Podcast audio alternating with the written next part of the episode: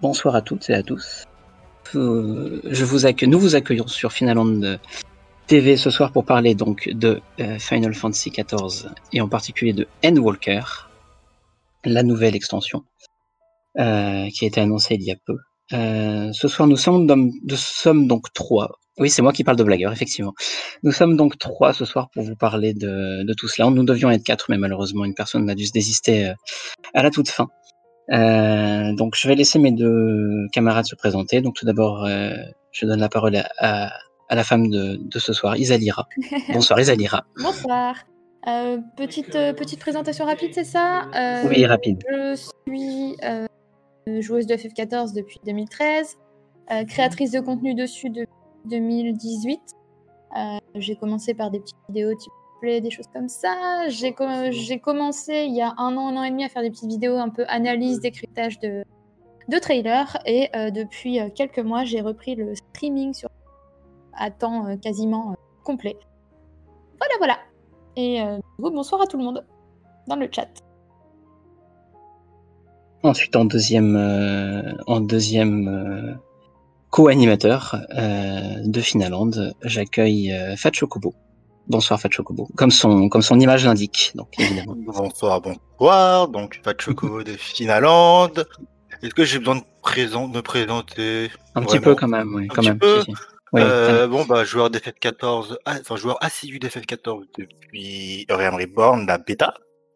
J'avais joué à la 1.0, mais mon PC tenait pas la route. Euh, donc voilà, sur Finaland depuis 2010, je m'occupe euh, des news, de certains articles et surtout des réseaux sociaux. Si vous avez vu des tweets ou euh, des posts passés, c'était c'est moi. Des tweets euh, toujours avec à, l'humour bien senti et des, et des news également euh, emplis de jeux de mots enflammés. Ah bah ça, faut traverser la rue. Hein. C'est à toi qu'on le doit. Super. Quant à moi, donc je m'appelle Darky, je suis joueur d'FF14 depuis 2015-2016, c'est relativement récent. Euh, je suis sur Finaland depuis 2006. Je suis un vieux de la vieille euh, antique de cette, euh, de cette équipe.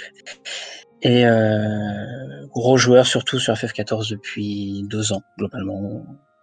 Je fais des raids depuis un an. Voilà. C'est, au début, je, me, je, jouais à FF14 uniquement pour l'histoire, et puis finalement, j'ai s'emporté dans la folie des raids et, de tout cela. Donc voilà. Ah oui, folie. Oui, un meuble, effectivement, C'est même plus un meuble, là, c'est le, c'est le, c'est l'immeuble même, à ce niveau-là. Alors, ce soir, nous allons donc vous, nous avons concocté un petit planning pour vous parler de plein de choses, sachant que c'est de durer trop trop longtemps, que vous ne vous ennuyez pas trop, que ça ne dure pas plus de une heure et demie, deux heures grand maximum. Donc, ce soir, nous allons vous parler donc de Endwalker, bien évidemment. La nouvelle extension qui a été annoncée le 6 février dernier, avec quand même pas mal d'informations qui nous ont été euh, divulgués à ce, moment. Ensuite, euh, nous vous parlerons de nos attentes et des vôtres, donc, puisque euh, nous regarderons le chat et nous pourrons interagir avec vous directement. Donc, nos attentes et les vôtres sur l'extension, ainsi que sur le futur patch 5.5, sachant qu'il risque quand même d'y avoir beaucoup de choses intéressantes. Ensuite, on essaiera de parler un peu des théories, certaines plus farfelues que d'autres, mais voilà, essayer un peu de, de voir de, de, de, quoi il s'agira pour, pour la suite euh, du jeu. Et enfin, ce que j'ai appelé l'état du jeu, c'est-à-dire de un petit peu parler de, de ce qu'est FF14 à l'heure actuelle, c'est-à-dire la situation par rapport au Covid, par rapport euh, aux nouveaux joueurs qui sont venus récemment. Euh, ce que je pense que tout le monde a remarqué qu'il y avait pas mal de nouveaux joueurs qui est arrivé sur le jeu récemment. Euh, de Yoshida qui nous a dit que Yoshida qui nous a dit que le jeu était encore euh, sur les sur la route pendant au moins 5 ans. Avec du, du contenu pour l'instant pendant au moins 5 ans. Et euh, j'aimerais bien qu'on parle aussi, si on a le temps évidemment, de, de quelque chose qui est assez intéressant sur FF14 et ancré depuis un petit moment, c'est-à-dire la qu'est-ce qui vous fait rester en fait sur FF14 Est-ce que c'est le les habitudes, le fait de faire des raids, de fermer les mémos, etc. Ou est-ce que c'est plutôt les nouveautés qui arrivent euh, euh, comme à chaque fois, euh, par exemple la Ishgard, Bozja, etc. Ou est-ce que c'est un peu des deux? Ou est-ce que c'est autre chose? Donc on, on essaiera d'en discuter et, euh, et de voir ça euh, tous ensemble. Voilà, voilà. Joli programme. N'est-ce pas? Sachant bien évidemment que on risque de parler de, de, de choses et d'autres, de théories, etc. bien avant la troisième partie. Donc si jamais, nous éviterons de répéter. On précise, si vous n'avez pas joué à Shadowbringers, faites attention, on va spoiler. Ça va spoiler, on va sûrement parler de, de, de choses que vous n'avez peut-être pas encore vues. Donc ça nous fait mal, ça me fait mal de dire ça, mais quittez le stream si vous voulez pas vous faire spoiler. Oui, parce que voilà, Shadow Rangers est quand même un, un apport non négligeable au scénario global des FF14 et ce serait dommage d'avoir un spoil terrible. Mm. Sachant qu'il y en a quand même beaucoup, beaucoup, beaucoup de choses. Oui, Naru, Alex, tu peux partir, je pense. je pense que oui, si vraiment vous voulez pas vous faire spoiler. Et, euh. et salut à toi. Donc d'abord, on va essayer de retracer rapidement ce qui s'est passé euh, lors de l'annonce du 6 février que tout le monde attendait avec énormément d'impatience. C'est parti, let's go Ouais, alors, donc déjà, qu'est-ce qu'ils nous ont annoncé pour Endwalker Donc déjà, le titre, Endwalker, avec cette bande-annonce quand même plutôt intéressante, que nous ne voyons pas, évidemment, là actuellement, parce que c'est la bande-annonce de la 1.0 que, que, nous regardons. évidemment, c'est tout à fait bien timé. Je ne sais pas si la régie peut le mettre. Je sais pas si la régie, peut le mettre, on, verra. En tout cas, euh, le, trailer était quand même très intéressant et nous montrait quand même pas mal de choses. Ouais. Euh, hum. Déjà, c'est la première fois que nous voyons, que nous avons vu. Ah mon dieu, on voit le, on voit l'envers du décor. Voilà. Merci, merci la régie. Merci, merci. Euh, c'est la première fois que nous voyons les jumeaux déjà dans un, dans une, dans une cinématique d'intro. Et mhm. ensuite la lune, la lune. Et aussi, surtout, en fait, euh, alors ça c'est un peu le boulot de pas mal de journalistes et de personnes qui rédigent. Personne n'a pu deviner Walker, les gens pensaient que c'était Forspoken. Forspoken c'est totalement autre chose. Et voilà, on a regardé euh, tout ce qui était dépôt de noms parce que pour euh, Shadowbringers, Stormblood, Sword, c'était justement des noms déposés. Cette fois, pas du tout, donc ils ont bien réussi à cacher et ça, je leur dis bravo. Oui. On s'est tous fait, on s'est tous fait bait par, par Forspoken pendant très longtemps. On verra bien ce que c'est.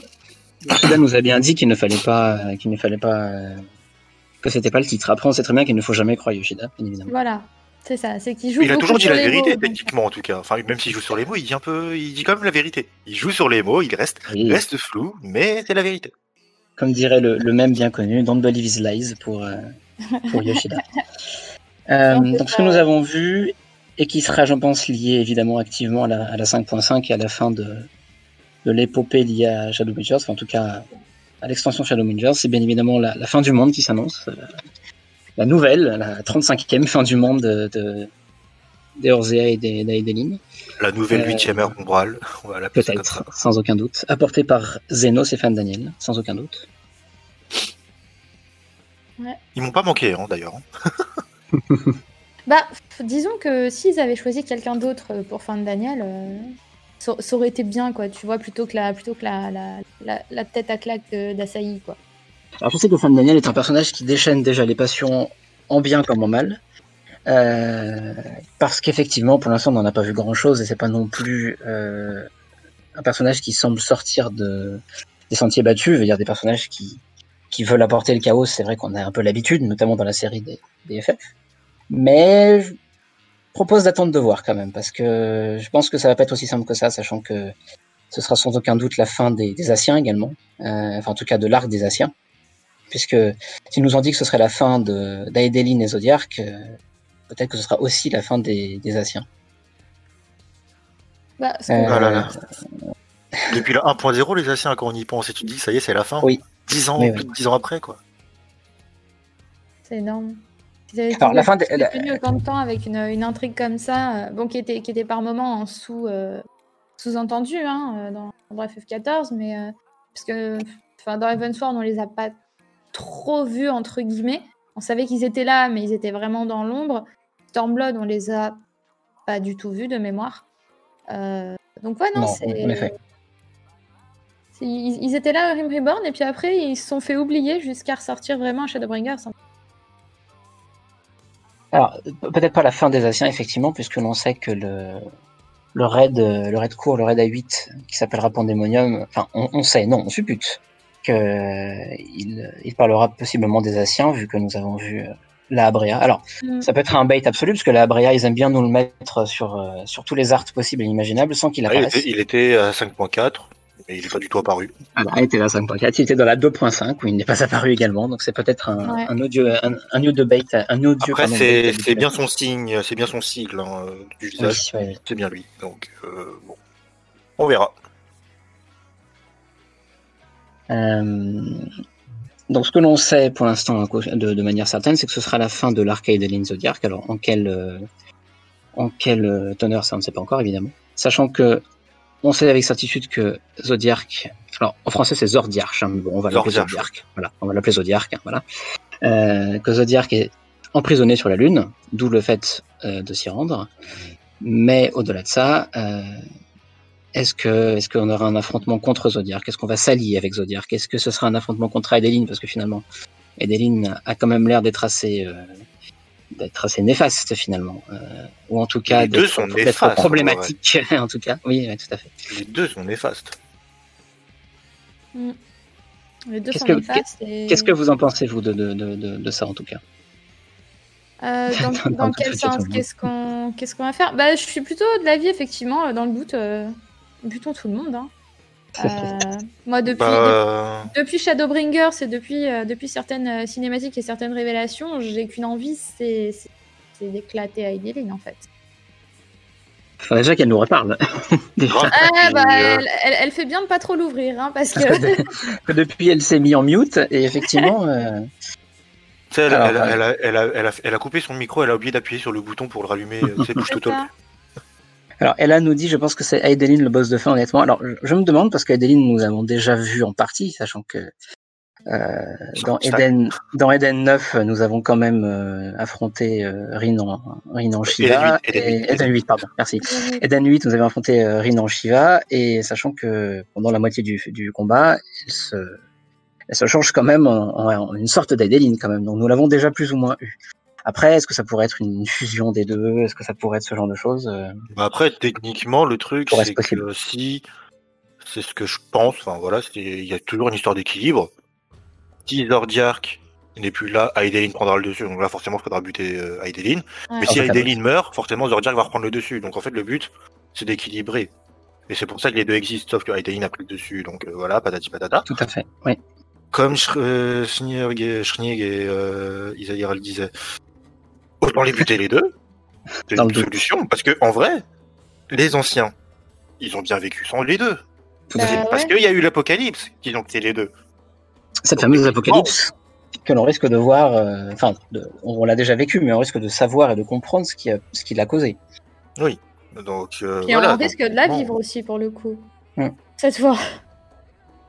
Sachant que ça pourrait être quelque chose de très simple, comme euh, ce que finalement FF14 nous a prouvé largement depuis avec tous les fléaux qui sont arrivés sur la source, c'est finalement l'homme a fait n'importe quoi en voulant aller plus loin que, ce qu'il était capable de faire. Euh, peut-être que les anciens ont fait cela aussi finalement. Ou alors, il y a quelqu'un au-dessus d'Aideline. Il y a quelqu'un au-dessus d'Aideline et Zodiac, comme dans les Final Fantasy en général. Possiblement, oui, oui. Il y a un super dieu au-dessus des dieux. Le retour de Bunivels. C'est ça, voilà, c'est Bunivels contre Aideline, c'est Lindsay et Zodiac, c'est Pulse, voilà. Alors, en vrai, euh, ce que l'on sait sur le, le lore des FF14, c'est qu'il y a, au-delà de, de, l'étoile ou de la planète, euh, quand elle est complètement reconstituée et que les 14 fragments sont reconstitués en un seul, c'est qu'il y a d'autres choses autour. C'est qu'il y a la planète du dragon, la fameuse, euh, elle, s'appelle Dragon Star en anglais, donc pas vraiment de, nom en français, mais la planète d'où vient Midgarzorm. Mm. Et potentiellement euh, Omega, c'est une autre planète qui, qui n'est en rien liée à, à, la nôtre. Donc, en soi, il est possible que la menace vienne peut-être de, je sais pas, de l'espace ou, ailleurs. On va revoir Koyoka, voilà. C'est quoi Koyoka? T'as pas joué FF8 Le petit, euh, le petit alien bleu là Ah, Kyokoka, oui, d'accord, oui, oui, pardon. Koyoka. Oui, oui, d'accord. Peut-être. je ne sais pas. Voilà. Et euh, non, qu'est-ce qui a causé l'apocalypse à l'époque? Il me semble que c'est parce qu'ils ont. C'est pas parce qu'ils ont abusé trop de leur pouvoir et bah, justement c'est ça qui a causé. Ça, c'est une, théorie, mais euh, pour l'instant, on n'a jamais eu, enfin ça n'a jamais été dit explicitement euh, quelle est l'origine de l'apocalypse. Du tout, parce qu'après, si on en croit ce que Hadès nous dit, alors évidemment, Hadès nous le dit de manière biaisée, mais ce que Hadès nous dit, c'est que l'apocalypse serait tombé dessus, mais ce que Hadès ne nous dit peut-être pas, c'est que c'est peut-être eux qui l'ont provoqué euh, je sais pas, par leur folie des grandeurs ou ce genre de choses. Mm. Mm. Ça, on, ne le sait pas. Puis surtout, on sait que le cœur de Zodiac, bah, c'était Elidibus, bon, qui s'est extirpé lui-même, etc. Le d'Aideline, c'est Venat. Oui. Venat dans FF12, qui n'est pas forcément une personne très gentille. Ah. Je, ne, sais pas, je n'ai pas fait FF12 jusque, jusque là, je ne sais pas. Je te fais euh, bah, si tu veux, tout ce qui arrive dans FF12, c'est à cause des dieux. Euh, D'accord, très bien. Ça rappelle d'autres choses. Pour faire simple. Alors je vois que dans le chat, on se pose la question également, et que euh, globalement, personne n'est vraiment sûr de ce que sera le poste de fin, entre guillemets. Euh, Zéromus et Boom, oui, peut-être. et là, on a Genova qui arrive. Euh, Alors j'espère quand même qu'ils feront quelque chose de plus original que de prendre des bah. boss euh, venant des autres FF. Alors moi j'ai l'impression que sur euh, Endwalker ils veulent quand même se recentrer un peu sur FF14. Alors je dis cela, il va y avoir Anima dedans, donc pas que. Mais non après qu'il y ait des références c'est normal. Maintenant, avec les deux raids, avec les deux raids ils ont ils ont vraiment dit que les deux raids ils voulaient qu'ils soient très centrés sur FF14 pur et mm.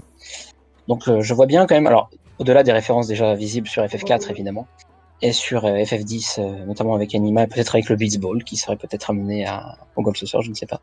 Au-delà des, des, références visibles, c'est vrai que avoir un, un autre opus qui, un peu comme Shadowmangers finalement, qui, qui, qui serait très, qui, qui n'aurait pas tant que ça a besoin de référencer la série, ce serait aussi bien, puisque je sais que c'est un, un, point de discorde pour pas mal de fans, c'est de se dire est-ce que finalement on a besoin d'autant de, d'autoréférence à la série. Mm, bah, sachant ça, c'est très personnel. Sachant qu'en plus, c'est euh, sorti, je crois, aujourd'hui. Euh, la personne euh, en charge du scénario principal, c'est Natsuko Ishikawa, qui a été en mhm. charge du scénario de Shadowbringers. Et le scénario de Shadowbringers, c'est très, est très, très centré FF14. Il n'y a pas trop de références, hormis Il y a des références subtiles, mais voilà, il y a des références. Si tu les connais pas, évidemment. Mais euh, je pense que du coup, on va rester sur un, sur un scénario euh, qui va pas tirer trop son inspiration des, euh, des autres Final Fantasy et qui, qui, garde entre guillemets ça pour, pour les contenus un petit peu annexes. Alors nous verrons ça, sachant que pour les raids, donc pour Pandemonium, on n'en sait pas vraiment grand chose de plus, mis à part la tête de la Abria. Mm. Et sur le raid A24, on en sait encore moins, mais ils ont quand même simplement expliqué que ce serait centré sur des mystères de FF14. Voilà. Enfin, du monde de FF14. Moi, j'ai une euh, petite idée. Je me dis. Alors, vas-y, vas-y, vas-y. C'est forcément une zone qu'on n'a jamais vue et qu'on ne peut pas visiter à l'heure actuelle. Sachant qu'on va fortement aller à Garlemald et à Tavener. Qu'est-ce qui reste comme zone? Il y a la zone de Naxia, qui se trouve à côté de Yangxia et à côté de Dalmasca, si je ne me trompe pas. Mm. Il y a le Nouveau Monde, mais je doute qu'on va aller là-bas parce que ça sera réservé euh, au Mage Bleu. Il y a Meracidia. Meracidia, voilà. Et moi, je mise beaucoup sur Meracidia. Parce que c'est trop qu'on aille à Meracidia. C'est très très logique parce qu'il y aura pas mal de secrets là-bas, sachant que euh, les Asiens ont un peu euh, mis le bordel là-bas. Alors je ne sais pas si tout le monde est, si tout le monde est vraiment au fait de Meracidia. Ce serait un, enfin c'est un continent très au sud, donc qui actuellement n'est pas visible sur la, la map que l'on connaît de d'Aideline. Alors je continue de l'appeler Aideline hein, parce que c'est le nom officiellement donné à la planète, même si je pense que c'est pas nécessairement le, son nom véritable. Mais bon, bref, c'est un, un, continent très au sud de l'Aideline et qui a été envahi à l'époque par euh, Alag, euh, et qui était un continent, semble-t-il, avec beaucoup d'invocations de, primordiaux euh, bestiaux. Donc, Sephiroth, Sophia et Zurvan en, font partie.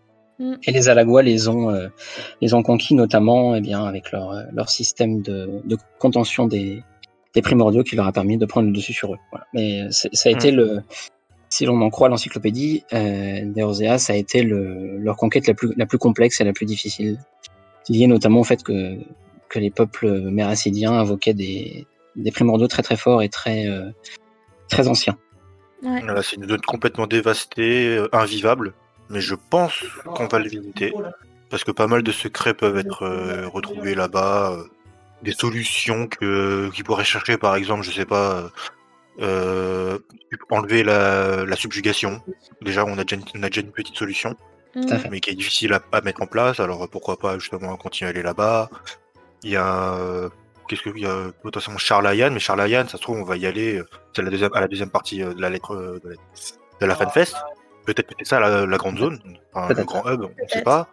Peut-être. Euh, qu'est-ce qu'il y a d'autre euh, potentiellement? Enfin toute la zone. Enfin, je, ne vois que ça, hein, techniquement. Alors, ce qui est à noter, pour, pour revenir sur ce que tu dis, euh, plus au point de vue des maps, c'est que pour le coup, contrairement aux autres extensions, euh, les maps sont quand même relativement, enfin, semblent être relativement diverses et absolument pas euh, proches géographiquement. Parce que Tavener, c'est une île au sud, enfin, plutôt au niveau de l'équateur de la planète, Mhm. mais au sud de- de- des continents que l'on connaît. Euh, Garlemal, bon, voilà, c'est tout au nord. Et euh, ouais. Si- s'il y avait potentiellement euh, Charlayan, ce serait tout, à l- tout au nord-ouest. Euh, après, techniquement, le jeu s'inspire de notre monde. Le nouveau monde, c'est l'Amérique. Garlemald, c'est la Russie. Oui. Euh, Otar, c'est tout ce qui est Chine, Mongolie, Japon. Ouais.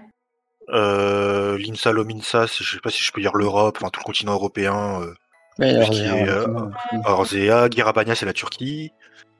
Euh, enfin, Gridania, enfin voilà, tout ça, etc. Mais Racia, ce serait l'Afrique, techniquement. Oui, peut-être. C'est tout au sud. Tavener, c'est l'Inde.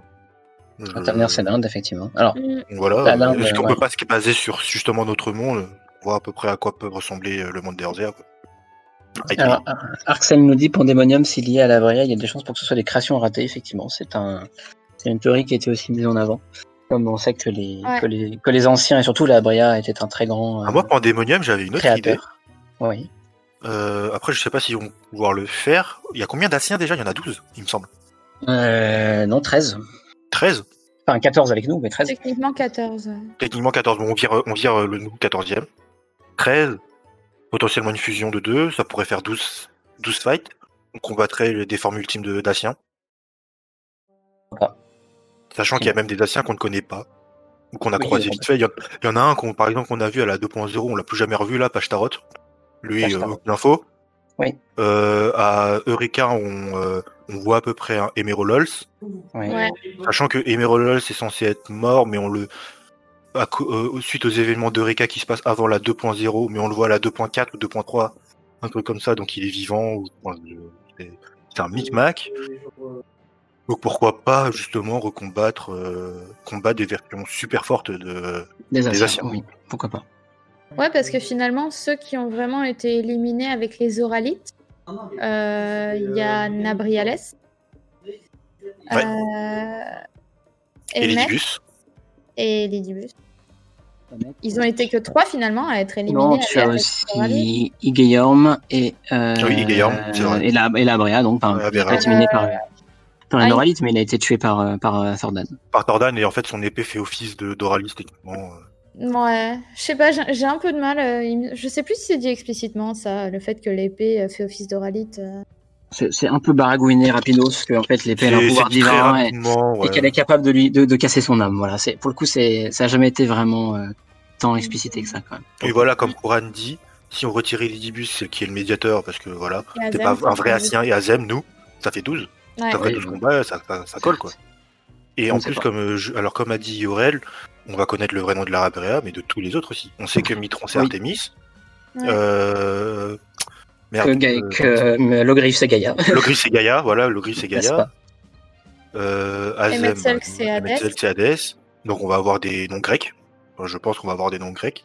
Mm. Est-ce qu'on va avoir un 2 Apollon Enfin, je, je sais pas, je, je dis des noms hasard de, de grec, enfin, Héra, ou, etc., etc., mais. Euh, Sachant que en plus, si je me souviens bien, à la 2.0, Non, il y a pour du nous, ouais, je pense. stuff, Pardon. il y a du stuff e-level 55 qui reprend des noms de dieux grecs. Oui.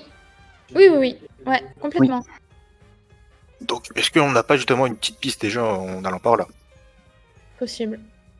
Il y a également, alors ça n'a peut-être rien à voir, mais le, le, le nom de la de l'organisation dont parle Fan Daniel à la fin, qui, qui est le, j'ai oublié le nom, Les télophores. Télophore, oui, qui est relativement lié euh, à la Grèce aussi. Je sais même pas ce que. Je vais aller regarder du coup. Les télo. Alors, pour euh, avancer un petit peu, parce que euh, le temps tourne, euh, qui- qu'est-ce qui a été annoncé également? En termes de zone, on a eu donc Garlemal des Tavener. Tavener qui a l'air d'être assez, Coloré. magnifique, assez coloré, ouais, tout à fait. J'avais l'impression de voir Diwali en Inde, là, la fête de Diwali en Inde, avec plein de couleurs, euh, assez pétantes d'ailleurs. Plutôt Ah cool. Il a l'air de faire chaud là-bas, j'aimerais pas y vivre. Et euh, l'architecture me fait peur parce que je me dis que la personne qui habite au bord, si elle tombe. euh, Ah oui, ouais. Oui, ça-. Voilà. il y a une porte qui donne sur le vide, ouais. Euh, Shine, comme, comme, comme Ishgard, hein, euh, Shine, alors en japonais, il me semble que si, c'est en anglais que ça change. En japonais, c'est les mêmes. pour info. Donc, avec la ville de, du Radzatan, je ne sais pas nécessairement. Enfin, ils n'ont pas dit si c'était la, la, la, ville principale ou la, petite cité comme, euh, comme les euh, Idile ou, ou Olmor, par exemple. Je sens que c'est Olmor. Je, ouais, je pense que ça sera euh, comme Olmor. Ce sera peut-être la petite ville, ouais. Parce que Radzatan est quand même connu pour être une, une ville où il y a énormément de commerce.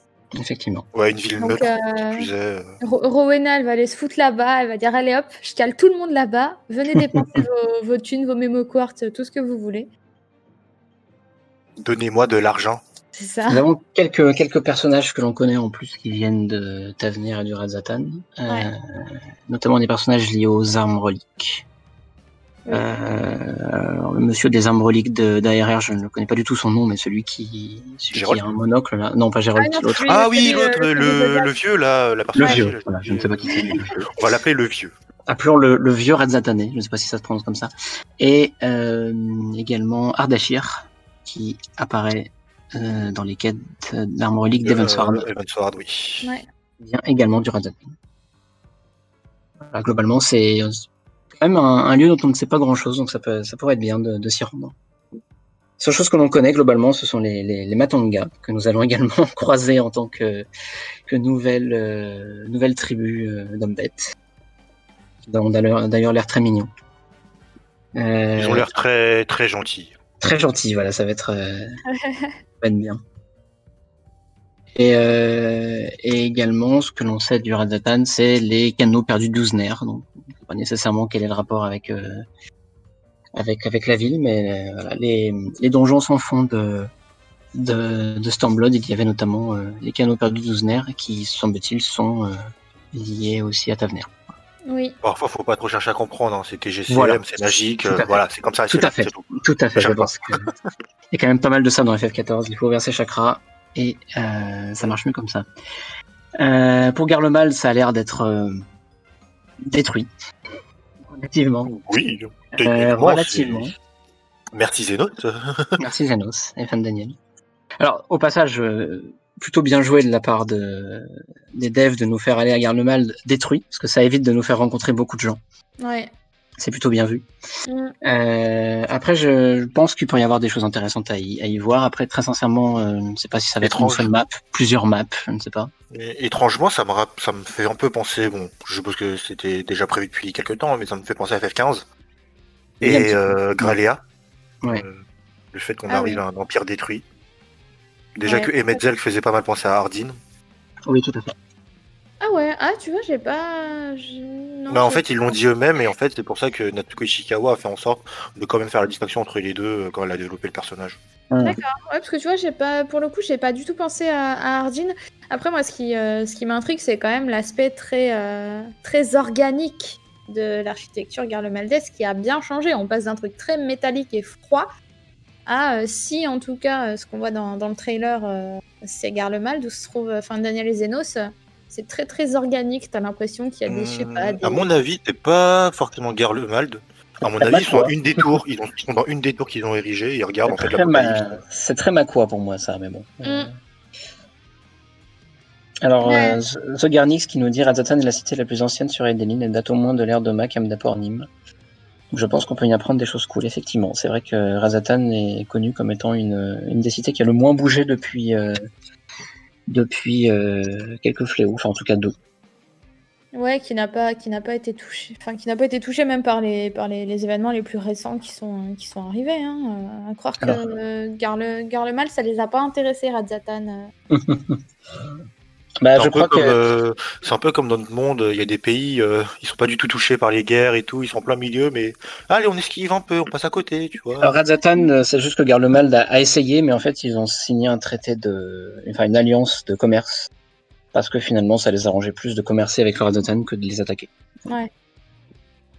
Donc, ça explique pourquoi ils ne sont pas, ils sont pas nécessairement euh, intéressés de manière belliqueuse à. En fait, si tu veux, Radzatan, pour moi, c'est la Suisse, Ah, tu vois. Ouais, Ils c'est font un partie de l'Europe, ils ont les avantages de l'Europe, enfin, les avantages entre guillemets, ils sont en plein milieu, mais ils font pas partie de l'Union Européenne. C'est un peu Oui. ça, tu vois. Si, si tu veux, si tu veux. C'est la, la, la Suisse indienne, c'est un petit peu, un petit peu étrange. mais- Voilà, disons ça comme ça. Alors oui, euh, Game Movies TV, euh, Radzatan, c'est, enfin, Radzatan, c'est donc la, la, la, la cité-État de l'île de Tavener. L'île de Tavener se situe globalement entre Erzea et Otarde, globalement, dans la, dans la mer euh, entre Erzea et Otarde. Mm. Euh, je remercie Shainso et Kuran de nous avoir donné le nom du, du vieux, donc il s'appelle donc Jalzan. Merci pour le nom du vieux. Et euh, Yorel qui demande si cette tribu aura un primo connu ou inventé. Alors ça, grande Ils question. ont pas dit, ils ont pas du tout dit. Ils n'ont pas dit. Sachant que j'ai l'impression Que qu'il y sera en a un de moins en moins justement des tribus barbares avec un primordial. Oui. Parce que techniquement, Titania n'est pas un primordial, Non. Innocence non plus. Ah, du tout, oui. Ce sont des, ce sont des, Euh, la dernière, à Stormblood, c'était même pas des primordiaux, c'était des quatre animaux sacrés. Des Light Warden, comme on appelle ça déjà, des, en français. Des euh, purga- Euh, grands Purgateurs, merci. Des grands purgateurs, merci beaucoup. Ok, on y est euh, petit à petit. On dit les choses petit à petit, voilà. Ouais, ouais, ouais, t'inquiète pas, on va parler de Luna Bahamut. C'est On va parler de Luna voilà. Bahamut. On fait, Qui est on fait une- liste par liste, point par point. Qui est une référence à FF4. Mm. Euh, bon, dernier lieu, donc la Lune, chose. euh, Primo. Comment? Ouais, Baba Primo. Pourquoi pas. Euh, la Lune, dont on ne sait rien et qui nous a été donc montrée dès la première seconde du, du trailer. Euh, je pense que ce sera quand même une map. Je vois pas pourquoi ils auraient fait tout un, tout un focus pour finalement que ce soit juste euh, un donjon. Donc à mon avis, ce sera quand même une map à part entière. Sachant Mais que quant en à- plus, Yoshida avait utilisé une tribu barbare là-bas. Il me semble que dans FF4, c'est là-bas qu'on voit les Hemingway. Hemingway, je sais pas comment ça s'appelle. Mais, je crois, oui, tout à fait. Ouais, bah, il me semble que c'est là-bas, donc potentiellement. Sachant que de Naming, Namingway, il y- a la mascotte dans, dans FF4. Ouais. Oui. Obtenable uniquement si vous avez la encyclopédie, je crois. Évidemment. Yes, des choses que Ouais. j'ai. Ah, c'est Hemingway, effectivement. Merci beaucoup. euh, Hemingway. Hemingway. Euh, oui, Tuzano, Lashmi, Tsukuyomi quand même, oui, c'est vrai. Qu'il y avait ces primordiaux là, mais depuis plus grand chose. Donc, euh, est-ce que c'est pas la fin de l'ère des primordiaux à la fin euh? Peut-être. Sachant qu'on en a quand même affronté beaucoup. Sachant que Tsukuyomi, euh, c'est qu'elle sait pas ce qui s'est passé pour Tsukuyomi, c'est comme Shiva. Elle invoque un primordial, euh, enfin Tsuyu invoque un primordial euh, sur elle. Ouais. Donc euh, voilà. Susano Lakshmi, oui, bon bah Susano c'est avec des objets et Lakshmi euh, Mm. c'est comme avant. Donc, euh, Après Yoshida, voilà, pour la lune, il avait dit ouais peut-être à, à 7.0, bah il a sauté une étape. Hein. Ouais, et Coran qui nous dit euh, que dans le trailer, euh, en, en 10 secondes, on voit deux ceintures et pourtant elles disparaissent effectivement. Don't believe his lies, je répète. Don't believe his lies. Ouais, Euh. bah tu vois après cette annonce là, là, Nomura il est parti pleurer dans son coin là. Il y a plus de ceinture. Euh, sur la Lune, il y aura également normalement eh bien, Zodiac. Normalement. Vu que Zodiac est censé être enfermé sur la Lune. Donc logiquement, logiquement, on devrait venir sur la Lune pour au moins le, le rencontrer ou, ou se battre avec ou, ou faire alliance avec, je ne sais pas. En tout cas, être, euh, être un moment confronté à Zodiac. Après, euh, une personne qui demande la- le sacrifice de la moitié de la populace pour, euh, pour faire ce qu'on lui demande, je suis pas sûre qu'il ait bien envie de parler avec nous. Hein, mais, euh, mais On ne bon, sait jamais, on ne sait jamais, tu sais. Peut-être que peut-être qu'on nous a menti depuis le début, hein, tu sais. Peut-être. Oui, peut-être aussi, hein, effectivement. Peut-être qu'Aidelin nous mène en bateau depuis le début. euh, et que, en fait, euh, c'est pas si manichéen qu'on le pense.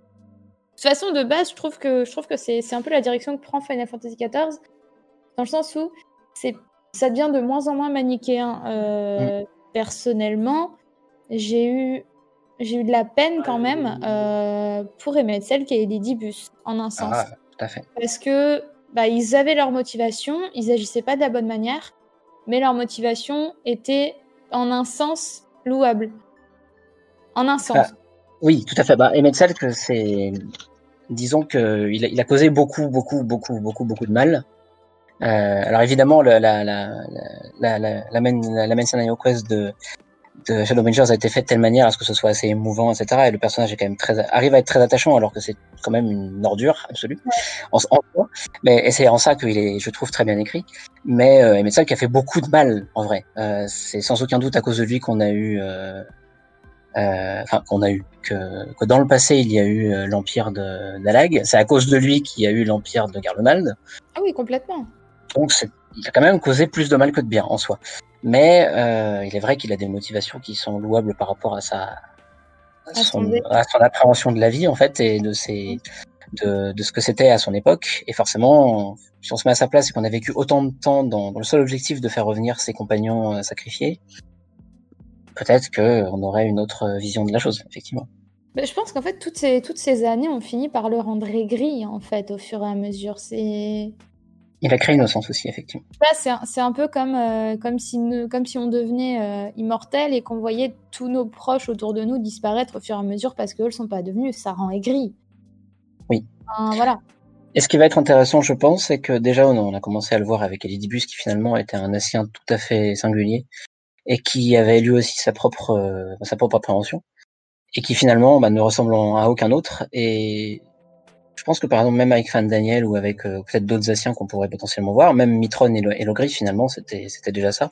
C'est que mm. tous les Asiens ont finalement des, des manières différentes de voir les choses et, et Fan Daniel qui finalement n'a plus rien à voir avec Zodiac et qui n'a peut-être juste envie que, que de le détruire parce qu'il il considère peut-être que, que ce passé-là ne le regarde pas et que ça ne l'intéresse pas. Ça peut être aussi intéressant de, de voir une autre, une autre approche. Aussi. Ce qui est sûr, c'est que alors, je pense qu'on n'en a pas fini avec les Asiens malgré tout. Euh, et que certes, euh, la, la 6.0 sera la, la, fin de l'arc et des Zodiac, mais euh, peut-être pas, peut-être pas la fin des Asiens à proprement parler. Bah, par exemple, pourquoi, pourquoi pas un retour de, de Gaïa dans le scénario principal? Donc on sait que c'est une Asienne, pour le coup, et elle a, elle, a, largement le pouvoir de voyager entre les dimensions. Euh, ça pourrait être intéressant de voir euh, Gaïa qui, qui, finalement avait quand même un rôle absolument majeur dans, dans Eden. Euh, et pas que Gaïa, à mon avis. Et pas que Gaïa, Arin aussi peut-être. Parce qu'il y a Siela ou Silva. Ah, Silva, oui, bien sûr. Euh, vu qu'il y a potentiellement le 13e qu'on va faire, qu'on va restaurer, est-ce que ça n'aurait pas un rôle à jouer là-dedans Peut-être. Oui, parce que c'est vrai que la, la, la, quête supplémentaire qui a été ajoutée à la 5.4, si vous avez fait toutes les quêtes de rôle, elle, part un petit peu dans ce sens-là. Elle, a été, aidée par les Asiens, donc je sais pas après si elle a gardé des pouvoirs qu'on lui a prêtés, mais. Euh... Alors, je sais pas si, tout le monde l'a fait ou pas. Je, recommande vraiment de, de, de, de, tryhard pour avoir au minimum un, niveau 80 dans, dans tous les rôles différents pour pouvoir euh, faire cette série de quêtes avec, euh, avec euh, les Lezen là qui est vraiment très très intéressante, qui, qui donne un autre, un autre point de vue sur Herbert, ses compagnons et, même les Asiens, enfin en tout cas Mitron le Griffe. Et des infos importantes sur le lore FF14 en général aussi d'ailleurs. Hein. Tout à fait. Et vraiment c'est c'est un peu dommage qu'il l'ait qu'il rendu un, peu difficile d'accès comme ça, même si de plus en plus de joueurs ont, euh, ont des, des, des, niveaux 80 dans, dans pas mal de classes. Mais vraiment c'est je recommande à tout le monde parce que c'est vraiment très intéressant et surtout si elle est un personnage que je trouve assez assez fascinant que finalement peu de gens connaissent et c'est bien dommage parce que le personnage est très chouette. Mm. Essayons de ne pas en dire trop, mais en tout cas, voilà, c'est, c'est pourrait potentiellement revenir elle aussi, tout comme. Euh, Après, elle, était pas très, elle, était pas très gentille, hein, surtout dans E10 là. Oui, elle était pas très gentille. Mais voilà. Elle était. Euh, elle était euh, intéressante d'ailleurs. Son combat est intéressant, mais. Elle était très poilue. mais, mais pas très gentille, effectivement. On peut la trouver sur YouTube si, tu peux la trouver sur YouTube sans problème. Si effectivement, euh, à, 00, si, si effectivement c'est un peu compliqué de, monter des jobs 80, ce que je comprends, tu peux la trouver euh, sans problème. Je, Il y a, oui, c'est vrai. Euh, et là, tu parles de Unukalhai. Unukalhai, Unukalhai, ouais. Unukalhai, ouais. Et euh, même, même cette, cette, série de quêtes-là, si vous avez fait les, les, quêtes de rôle avant, je crois, l'épopée 5.2, à un moment, vous aviez, un, vous aviez une, une scène où vous deviez rencontrer un personnage et en fait, euh, bah, vous aviez une option de plus si vous aviez fait. Euh, avec Ciela. C'est vrai. La quête avec, euh, avec Ciela, ouais. C'était d'ailleurs ce que j'avais choisi juste pour voir justement comment ça, comment ça changeait les choses. J'ai pas fait les autres. J'ai pas fait avec les autres PNJ, je pense qu'il faudrait que j'aille voir dans le journal ce que ça. certains, sont, certains sont intéressants, notamment avec, avec le, la naine, évidemment. Ouais. Qui est la meilleure. Par contre, euh, on a un peu dévié là sur les théories. On a dévié. Alors, c'est pas grave, c'est pas grave. Ça, ça, évitera de les faire après. Euh, J'ai deux théories. Hein. Oui, par rapport à ce qui était, aussi, hein, plus tard. Par rapport à ce qui était annoncé euh, pendant le, l'annonce du 6, février, nous avons eu également donc la nouvelle classe, le sage. Je pense qu'on ah aura, de sage que le long, parce que vu sa panoplie, je pense que le sage va faire très mal.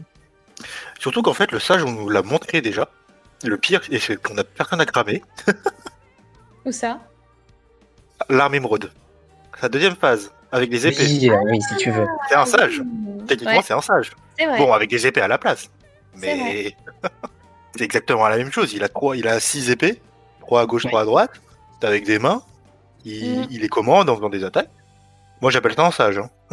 Ouais, ouais, c'est Ouais, oui, si, tu veux.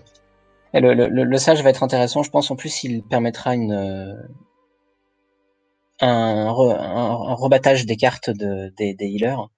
Bah, Euh, surtout l'astro. que voilà que que le, le mage blanc et l'astro deviennent des, des healers purs entre guillemets, et que donc le sage et l'érudit deviennent des des shields, des créateurs de, de boucliers en fait. ouais. Et surtout en fait seront seront plus centrés sur la l'anticipation des dégâts plus que sur le, le heal d'urgence. Mm. Et ça vient de Charlayan, donc on va sûrement en voir plus sur Charlayan. Peut-être. Et on devra dire adieu au carbuncle de d'Alfie. En effet, un tirade carbone Delphi. Moi qui suis invocatrice, je veux bien le récupérer. Hein, euh, S'il est un peu perdu, euh, C'est vrai qu'il était unique, celui Delphi en plus. je le veux bien. Il était gris d'ailleurs, c'est ça? Il était Ouais, gris, ouais. Ouais, il était trop beau. Un peu argenté gris, ouais. Je veux, je veux Donc bien le sage, pour l'instant on n'en sait encore pas, pas plus tant que ça, juste que euh, ce sera donc un healer à, à barrière. Euh, et il nous a également teasé euh, de manière honteuse, comme d'habitude, sur un futur DPS corps à corps, avec plusieurs indices qui nous orienteraient vers euh, une arme qui pourrait être une faux. Pourrait être. Sachant que... Pour- pourquoi? Parce qu'il portait un t-shirt avec, euh, avec la mort dessus, et parce que euh, si on zoome euh, et qu'on s'arrête pendant le trailer de Dan Walker sur le trône où Zenos est assis de dos, on voit ce qui pourrait ressembler à une faux qui dépasse de son trône, sachant que évidemment Zenos pourrait être l'annonce du, du futur job. Une Sachant qu'il a cassé son sabre de Ouais, samouraï. ouais, oui, oui, c'est vrai qu'en plus, ouais. Ça pourrait être une théorie. Enfin, c'est une théorie qui est très, qui est très. Après, s'il y a un perso qui, peut déjà en tant que nécromancien, enfin moi j'appelle ça plutôt un Reaper, et j'ai l'impression que ça va plus, ça va- le nom va pas être nécromancien. Euh, Il y a. Ranjit. Ouais, Faucheur, Reaper. Ranjit. C'est vrai. a Ranjit, justement une ouais. forme avec son dragon et une faux. C'est ce qui se rapprocherait le plus, en tout cas, de, de nouveaux jobs, si c'est avec, si c'est bien ce qu'on pense. Mm. Alors, je pense que Couronne a un- une petite attaque personnelle envers toi, euh, Fat Chocobo, puisqu'il dit que tu ne connais pas sa droite de ta gauche. Et que tu blâmes E E10S à cause de ça. Eh, moi, je veux pas ce 10, ouais, je veux pas ce 10S, hein, j'ai plus de soucis hein, dessus. hein. Non, il est vrai que euh, E10S est piqué. Ah, au début, c'était compliqué, hein, et après, euh, Moi, c'est surtout les boules qui sont, enfin, le- les ordres qui sont compliqués. Mais bon, ça, ça, c'est autre chose. Ça, c'est autre chose. Euh, oui, 6 de, 6 de FF type 0, effectivement. Elle avait une, une faux. Ah, a- son a- nom, d'ailleurs, s'appelait il y a. Eda qui a une faux sur. Euh, Eda, une faux, tout à fait. Ouais, donc, euh, Aussi, ouais. Après, j'utilise plus de la magie noire que c'est faux. Voilà, pour l'instant, on n'en sait pas plus. On, on le saura sans doute lors de la prochaine, lors du prochain événement qui sera le FanFest de mi-mai, Du 15 et 16. où nous, ris- nous risquons d'avoir euh, la prochaine, euh, la prochaine, euh, le prochain job, ainsi que peut-être euh, la fin de, enfin, le, de, de connaître toutes les maps ou presque toutes les maps Et le trailer en entier. et le trailer en entier, absolument. Donc ça, c'est plus le, ce qui a été annoncé vraiment en termes de contenu, euh, on va dire scénaristique.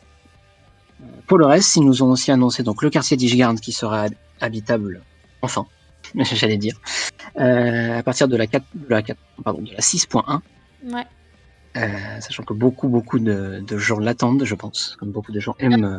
Il y en a qui sont déjà en train de farmer les, les guilds pour avoir, euh, pour avoir les sous à la 6 points. Est-ce que vous allez euh, relocate à Ishgard alors? Non, je reste à Shirogane, moi. J'ai ma petite maison, je suis bien. Je reste là-bas. J'ai trois lettres. FLM, flemme. Surtout que ça coûte, euh, ça coûte. Et vous alors pour, les personnes nanties de, de Orzea qui ont, qui ont la chance d'avoir une maison, est-ce que vous allez relocate à... ou alors acheter une maison si vous, n'en- si vous n'en avez pas? Est-ce que vous comptez acheter une maison à, à Ishgard? Ah, non, là on vient de voir d'ailleurs le, le trône de Zénos avec la, la, la faux, enfin ce qui serait la, la faux. En vrai, la technique pour acheter une maison, aller dans des serveurs où il y a personne, type Spriggan, on est égal, à mon avis, il n'y a pas trop trop de monde. Donc euh, il y a toujours des, des slots de libre. Ça doit être assez facile d'acheter là-bas, à mon avis. Sachant que en plus, Spriggan n'a même pas terminé encore Ishgard. Ils en sont à l'étape encore avant, encore avant. Ah ouais? Ouais, ils sont super loin dans les étapes. Hein. J'avoue que depuis que j'ai eu mon titre, je regarde même plus l'avancée des travaux. Bah, Cerberus a terminé. Cerberus a terminé. C'est très très beau d'ailleurs, je trouve. Le quartier est vraiment magnifique. Sur euh, on n'a pas terminé? Et Moogle, si. Moogle, Ragnarok, Cerberus ah. sont terminés. il reste que Louisois, Omega et Sprigant qui n'ont pas terminé. Alors, à mon grand étonnement, dans le chat, vous ne comptez pas aller à Ishgard. Je pensais que tout le monde adorait Ishgard, et je pense que les devs des FF14 pensent aussi que tout le monde adore Ishgard, mais en fait, finalement. Je sais pas, t'aimerais vivre euh, dans l'hiver toute ta vie? Je pense, non, pas nécessairement. Je pense quand même qu'à la 6.1, il y aura un Azure Ultimate. Hein. Je m'inquiète pas pour ça. Oh oui, ouais. sûrement. Oui, oui, oui. oui. Je, je pense. Euh, donc au-delà de ça, euh, ils ont également annoncé euh, FF14 Animal Crossing. Ouais, l'île sanctuaire. L'île sanctuaire. Alors, ça a déclenché un torrent de passion forcément, parce que beaucoup de monde apprécie ce genre de contenu dans d'autres jeux. Et il est vrai que ça tombe un peu de nulle part, mais c'est assez appréciable. Puisque le fait de pouvoir, comme ça... oui, tu ne joues pas au jeu Shrineg. Enfin, tu y as joué, mais bon, bref, c'est autre chose. le fait de pouvoir comme cela aller sur une, euh, sur une île, créer sa, peut-être sa petite maison, avoir ses mascottes, etc. Ou voir même élever des, je ne sais pas, peut-être élever des animaux, faire pousser des, enfin ça, on peut déjà faire pousser des, des, des plantes chez soi, mais là, l'avoir vraiment de, euh, personnellement et sans avoir besoin, j'imagine, de payer une maison, c'est, ce serait plutôt intéressant. Et ça, ça a beaucoup plu lors de l'annonce. Ça, vraiment, les gens étaient très, très surpris. ça va être sympa, ça va peut-être permettre euh, aussi euh, des moments un peu plus chill euh, pour certaines personnes sur, sur FF. Mm. Moi, tant que je peux jouer avec mes mascottes et mes montures, ça me va. c'est un peu ça. ça dépend de la monture, parce que si tu veux jouer avec le Morbol, pourquoi pas. Même, Il est mignon, le Morbol Même pour les rôlistes, ça peut être intéressant, je pense. Hein. Ouais, c'est surtout pour ça, je pense, de, se créer un petit, un petit Mais c'est vrai, que... vrai que ça manquait d'interaction, par exemple, avec le Chocobo. On a un Chocobo personnel qui nous aime apparemment mais on n'interagit jamais avec lui, on le voit combattre. Quand il meurt, on s'en fout. Enfin, c'est dommage. on reprend. C'est triste, hein, mais... enfin, quand il meurt, quand il tombe, en... quand il est, quand il est KO, quoi. Enfin, c'est dommage. Que...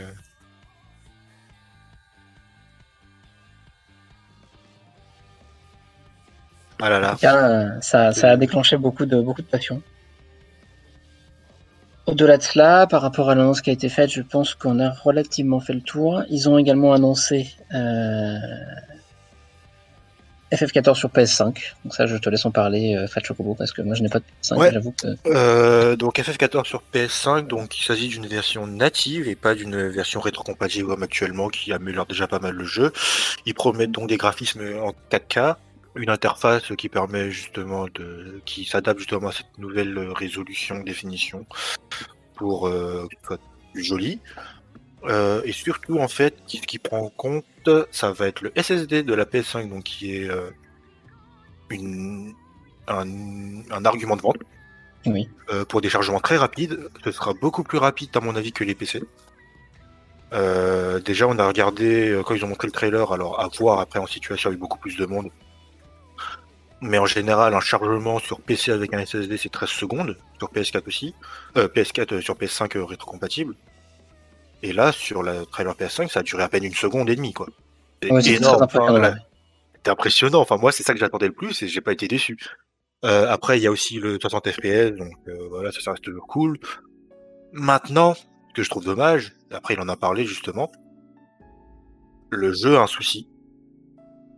Graphiquement encore, il utilise pas, il a, il a encore pas mal de reliques de l'1.0 et de la PS3, mm. et voire de la PS4, ce qui fait qu'on a des textures pas très jolies, même dans Shadowbringers avec euh, l'éclair du cristal. Mm. Il avait des mains pixelisées, euh, pas beau. Enfin voilà, il y a tout ce qui, y a tout ce qui est ce problème de texture. Le jeu est sorti en 2013, certes, et il doit tourner un maximum de machines. Mais je pense qu'il est temps maintenant pour le jeu quand même d'avoir une amélioration dans son moteur graphique, de gestion, enfin je sais pas, je, dis ça. Oui, tout à fait. Quelque chose voilà qui lui permet qui lui permet d'être encore de pas être à la traîne. Bah, le, jeu... reste beau quand même globalement, mais c'est vrai que sur certains détails, sur certains le jeu reste beau grâce à sa direction artistique, comme tu le dis. Sur, vrai. sur des détails comme la main, comme les mains, etc. C'est vrai que c'est un peu, c'est un peu vilain. Il est vrai. C'est voilà quoi, il y a la, direction artistique sauve le tout. S'il n'y avait pas de direction artistique, le jeu serait peut-être moche, je sais pas. Enfin, c'est intéressant ce que tu dis parce que pour avoir regardé récemment les cinématiques de la 1.0 sur YouTube, la 1.0 est plus belle que euh, FF14 maintenant. Oui, c'est normal. C'est-à-dire que la 1.0, oui, c'est normal bien sûr, mais la, 1.0 souffrait de gros problèmes, notamment de, de certaines transitions absentes. Enfin, il y avait des énormes problèmes, mais à côté, en termes de beauté graphique pure et même d'animation, c'était plus beau que ce qu'on a actuellement. C'est quand même assez. Parce qu'en fait, la 1.0, en fait, la 1.0 justement a coûté énormément parce qu'il misait tout sur les graphismes et aussi sur la motion capture parce que les cinématiques sont euh, ont été euh, faites en motion capture, ce qui a coûté énormément d'argent, énormément de ressources. C'est très beau, hein, le résultat. Voilà, on va pas le nier, euh, c'était magnifique. Mm. Mais au final, voilà l'état du jeu de la 1.0, ce qui a que ça a coûté à Square Enix. Je pense pas qu'ils referont l'erreur. non, non, non. Et euh, enfin voilà, maintenant la version PS5, j'espère. Comme c'est assez injouable. Euh. J'espère que la version PS5, quand il y aura plus de PS5 en vente, permettra aux joueurs de PS4 de migrer plus facilement. Maintenant, est-ce qu'ils vont abandonner la PS4 C'est pas possible, parce que le parc de PS4 est énorme. Je ne les vois pas du tout faire ça, ce serait euh, perdre beaucoup de joueurs. Je pense que la PS4 va être tenue au moins encore 4-5 ans. Oui, grand max. Ouais. Et ce qui est bien, c'est qu'ils offrent l'upgrade gratuit. Ça, c'est à noter. Ouais, ça par contre, oui, c'est. C'est un, un, beau geste, on va dire. Mm. En effet. Donc voilà pour la PS5. Et après, pour une possible version Xbox, bah, Yoshida a dit que c'était possible, mais en fait, ils sont trop concentrés sur la version PS5 et le développement, donc ils n'ont pas le temps. Oui.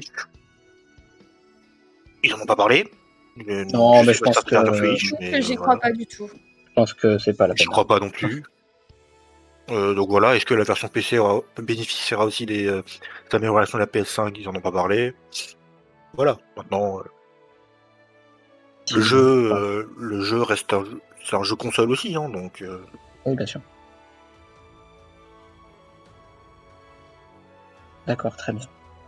une petite chose que qu'on a qu'on n'a également pas pas dit. Alors ça n'a pas ça n'a pas été dit lors du de l'annonce Walker, mais ça a été dit lors du, de la lettre live d'après mais euh, le combat fatal Ultimate qui devait être prévu pour euh, soit la 5.5 soit la 6.0 a finalement été repoussé quelques mois pour la 6.1 que, comme vous vous en doutez, des combats fatals, ça demande énormément, et vraiment énormément d'optimisation, énormément de, de, finition pour que le combat soit suffisamment euh, quasi impossible, mais pas totalement. Et de ce fait, euh, ils ont décidé de le repousser parce que ça leur prenait trop de temps par rapport au, développement de, de l'extension et, et, du patch. Sachant qui a causé quelques remous sur la toile. ouais, sachant qu'il est terminé à 70%. Donc, voilà, euh... ce, qui, ce, qui ce, qui, qui, sera donc le, le, le, Dragon Song War, donc euh, la guerre du chant des dragons revisité, un what if. Euh, donc on ne sait pas si ce sera Nidog et ou Thordan, sans doute les deux d'ailleurs à mon avis. Euh, peut-être avec l'arrivée d'Orchefant, de Shiva, enfin, comme, comme, tous les combats euh, fatals qui mettaient énormément en scène des, euh, des, enfin, qui mettaient des mises en scène assez particulières. Par exemple, dans, dans Ultima, il y avait l'arrivée de Labria, etc. Enfin, il y avait beaucoup de mises en scène assez, assez exceptionnelles dans ces combats-là. Euh, je pense que ce sera encore le cas ici, mais c'est juste que voilà, ça n'arrivera pas pour tout de suite. Ce qui a créé un peu de remous dans la communauté euh, de joueurs au niveau. Ah bah oui, hein, mais... bon. je comprends. Deux semaines après, ils sont toujours, euh, ils sont toujours sur les nerfs. Euh, ouais. ouais. Je comprends les deux parties dans le sens, faut prioriser. Évidemment, l'extension est plus importante. C'est normal. Maintenant, je comprends si les joueurs à parce que ça fait depuis la 5.0 ou 5.1, je ne sais plus, qui n'ont plus l'Ultimate. Parce que le dernier, c'est Alexander Ultimate, sorti, euh, bon voilà, il y a l'année dernière, hein, voire mm. fin 2019, je crois, il me semble. Donc, sachant que ça, les gens pensaient que ce serait la 5.5 parce que ça leur ferait justement du temps avant euh, la sortie de l'extension. Là, il n'y a rien. C'est-à-dire que le page 5.5 qui sort le 13 avril et la seconde partie en fin mai. Et entre fin mai et septembre, octobre, on, voilà, on va dire, on va dire septembre, il n'y a rien. Mm. Donc euh, les joueurs, il n'y a rien. Alors cela dit, tu dis ça, mais on a quand même eu des Lumbrum Reginae en version sadique, qui a quand même euh, valu son pesant d'or pour les ah pour, les joueurs, pour les joueurs à, pour les joueurs HL qui voulaient absolument du contenu. Ils en ont eu pour leur argent là pour le coup. Oui, mais ce jeu, à mon avis, ce contenu HL, il y en a. Il y en a. Ce n'est pas ce qu'ils recherchent. Oui, oui, oui. Ce recherchent. les gens qui aiment le, le, le, fatal, ils viennent pour du fatal, c'est sûr. Mais, Mm. mais bon, c'était juste une petite parenthèse, sachant qu'effectivement, ça crée pas mal de remous. Mais comme tu dis, je pense qu'il faut, il faut, il faut un peu les comprendre aussi, mais quand même se dire que le plus important, c'est effectivement d'avoir l'extension, déjà qu'elle a été repoussée de, de plusieurs mois, ce qui se comprend évidemment par rapport à la, à la, à la situation euh, sanitaire, économique, etc. C'est déjà même plutôt bien de l'avoir en automne, je pense, très sincèrement. Oui, Euh, clairement. vraiment pas faire la fine bouche. Mais euh, voilà, le- je pense que le, le Fatal passera, passera en- dans un second plan et si ça peut permettre d'avoir un, un Fatal magnifique qui sera, euh, qui sera à la hauteur, je pense qu'il râlera un peu moins après. Je pense. Donc, euh, voilà ce qui. Oui, merci. la régie, la régie, no- notre, notre agent de régie, que l'on remercie chaleureusement pour son aide, nous dit que nous sommes à une heure. Donc, euh, nous avons fait le tour, je pense, des, des annonces de, Dan, Dan Walker. Par rapport au patch 5.5, comme d'habitude, il a été annoncé la suite, donc la fin du raid Yora et la fin de la complainte de Werlit. Quelles sont vos attentes à vous deux par rapport à, à ça? Euh, ça, j'avoue que moi, c'est euh, le contenu que je, re- que je fais, mais euh, je dirais pas que je m'y intéresse pas parce que. Enfin, je- je- j'y ai quand même un certain intérêt, mais pas autant que l'épopée, par exemple. Euh, Enfin, je suis à jour sur les quêtes Yora et les quêtes de la, de la complainte de Werlit. Honnêtement, pour le raid Yora, je vois pas du tout où ils veulent nous emmener. Mais vraiment pas Non. du tout. Moi non plus, Euh, je, fais confiance à Yoko Taro. La, la complainte de Werlit, bah, en fait, euh, j'ai peur que. euh, Enfin, j'ai peur. Non, pas vraiment. Mais je pense que le combat va être euh, comme les précédents qu'on a eu jusqu'à maintenant, c'est-à-dire euh, bah, un combat en deux phases. Euh, avec bah, une première phase avec la chanson Big Fat Tacos et puis, et puis la, suite, la suite où on va avoir le, fameux, le fameux truc d'identification. L'arme diamant, Mm. identification Xenos, j'ai hâte de voir. Mm. Moi, j'ai juste, ça une- peut j'ai promettre. juste une envie. J'ai juste une envie, c'est de frapper Lord Farquaad, enfin le. euh, Oui. que j'identifie là, euh, enfin le, le général. euh, Oui. Ah ouais, lui le- là. ouais, lui, euh, la grosse tête à claque de Lord Farquaad de Shrek là. euh, il y aurait la dit, pareil. Il y aurait ce dit sera pas. Zenos, ce sera pas Zenos, attention. Ce sera pas Zenos parce que justement ils ont tenté Zenos, ils ont dit d'abandonner parce que euh, dans, la cutscene justement il, euh, le, ce, ce général ne veut pas. Euh, veut garder justement sous contrôle le truc et le problème c'est qu'avec Zenos il peut pas. Oh il y a un petit Ouais. chat. Oui, The- Ah, c'est mon bonjour, chat, qui vient dire bonjour. Bonjour petit chat. C'est c'est- Alors, The- c'est l- c'est l'heure des câlins là. Ce Garnix nous dit ce serait Livia. Eh bien écoute, espérons parce que ce serait bien de revoir Euh, euh, ce sera être- Livia. Moi ce que j'attends le plus c'est la vengeance de Ritatine. Moi je veux Ah. un garde le mal fatal. C'est tout ce que j'attends. euh. Il y a Ritatine, Gaius. Euh, et euh, comment ça, Regula Je crois que c'est ça, Regula Ouais, Voilà, Régula voilà. Vanidrus, ouais. pour Alors moi, Régola, on l'a déjà eu. Enfin, euh, pardon, dans, dans les armes, on l'a déjà eu, mais euh, c'était l'arme qu'on a Oui, mais je veux un vrai euh, combat. Je veux un vrai combat. avec notre Donc Gundam. moi, j'attends. J'attends Garde le mal fatal comme ça. Moi, et je veux que Yoshida il mette Ritatine le plus puissant possible. comme ça, les gens arrêteront de se foutre de sa gueule. Alors petite anecdote, mais très rapide. Lorsque le, lors du FanFest de, de Paris, il y a dé- déjà deux ans, euh, dans un des dans un des défis, ils avaient mis euh, Ritatine, donc le Cap Vent d'Ouest, plus fort, c'est-à-dire qu'ils l'avaient mis avec plus d'HP, il faisait, il faisait plus mal, et ils Ah avaient coupé la moitié de l'écran avec un Amatsu. Ah, En plus, je, je crois qu'ils avaient même aussi fait changer les, les, les contrôles. Enfin, c'était un truc impossible. Et finalement, nous avions évidemment perdu contre Ritatine. C'était euh, Ah, on me, la, grande triste, la grande tristesse de ma vie. on me demande si le petit chat a des attentes sur FF14. Je pense que tant qu'elle peut toujours se coucher sur mon clavier en plein raid, elle sera contente. Voilà. Impeccable. Est-ce que c'est un joli curl? Oui, c'est très joli. Bon, bah voilà, le point 5.5, euh, voilà, bah, j'attends un, un climax, comme on dit, de fin Ouais. Je pense pas qu'on revivra la 2.55 parce que ça, c'est inattendu. Mais un bon truc qui te donne envie de, qui te dit, euh, ah, vivement, euh, vivement la sortie de l'expansion. Qui sera Ouais, donc coupé en deux comme d'habitude. Ouais.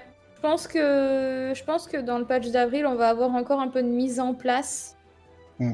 Et ça va être vraiment euh, fin mai où on va avoir euh, euh, Apocalypse. Euh, les, les- les- les cinématiques qui vont suivre seront hein, cruciales pour l'intrigue. Assurez-vous que vous avez suffisamment de temps, tout ça, tout ça.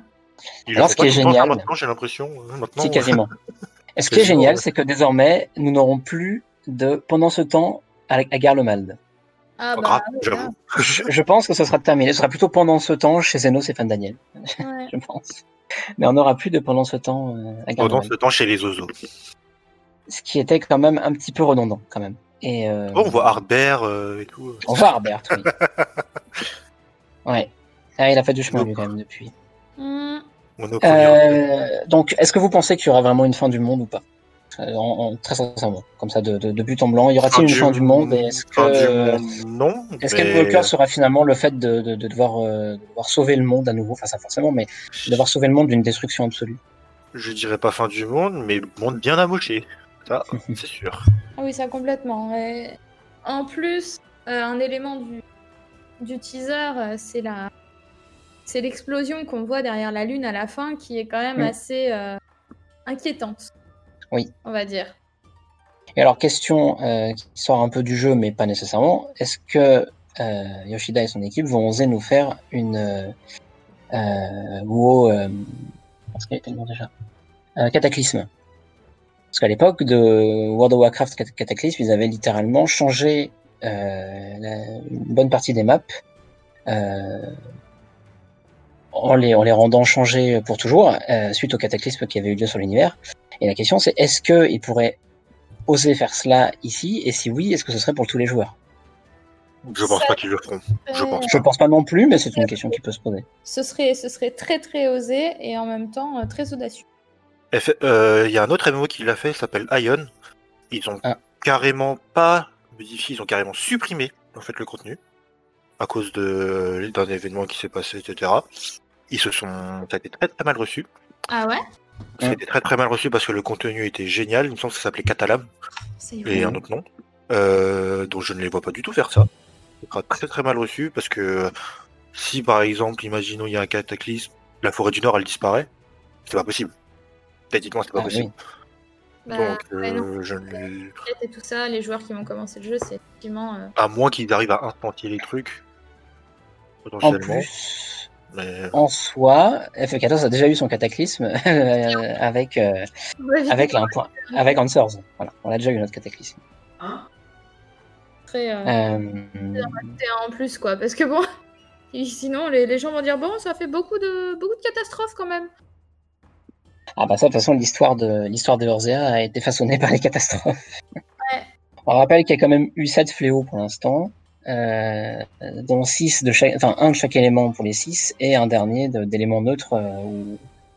Enfin, il me semble que Bahamut c'était élément neutre. Euh, oui, parce que c'est un météore. donc on a quand même eu sept fléaux, voire un huitième qu'on a même empêché. hein. Donc là-dessus, Sachant que chaque fléau fait référence à un FF. Pour info. oui, paraît-il relativement. oui.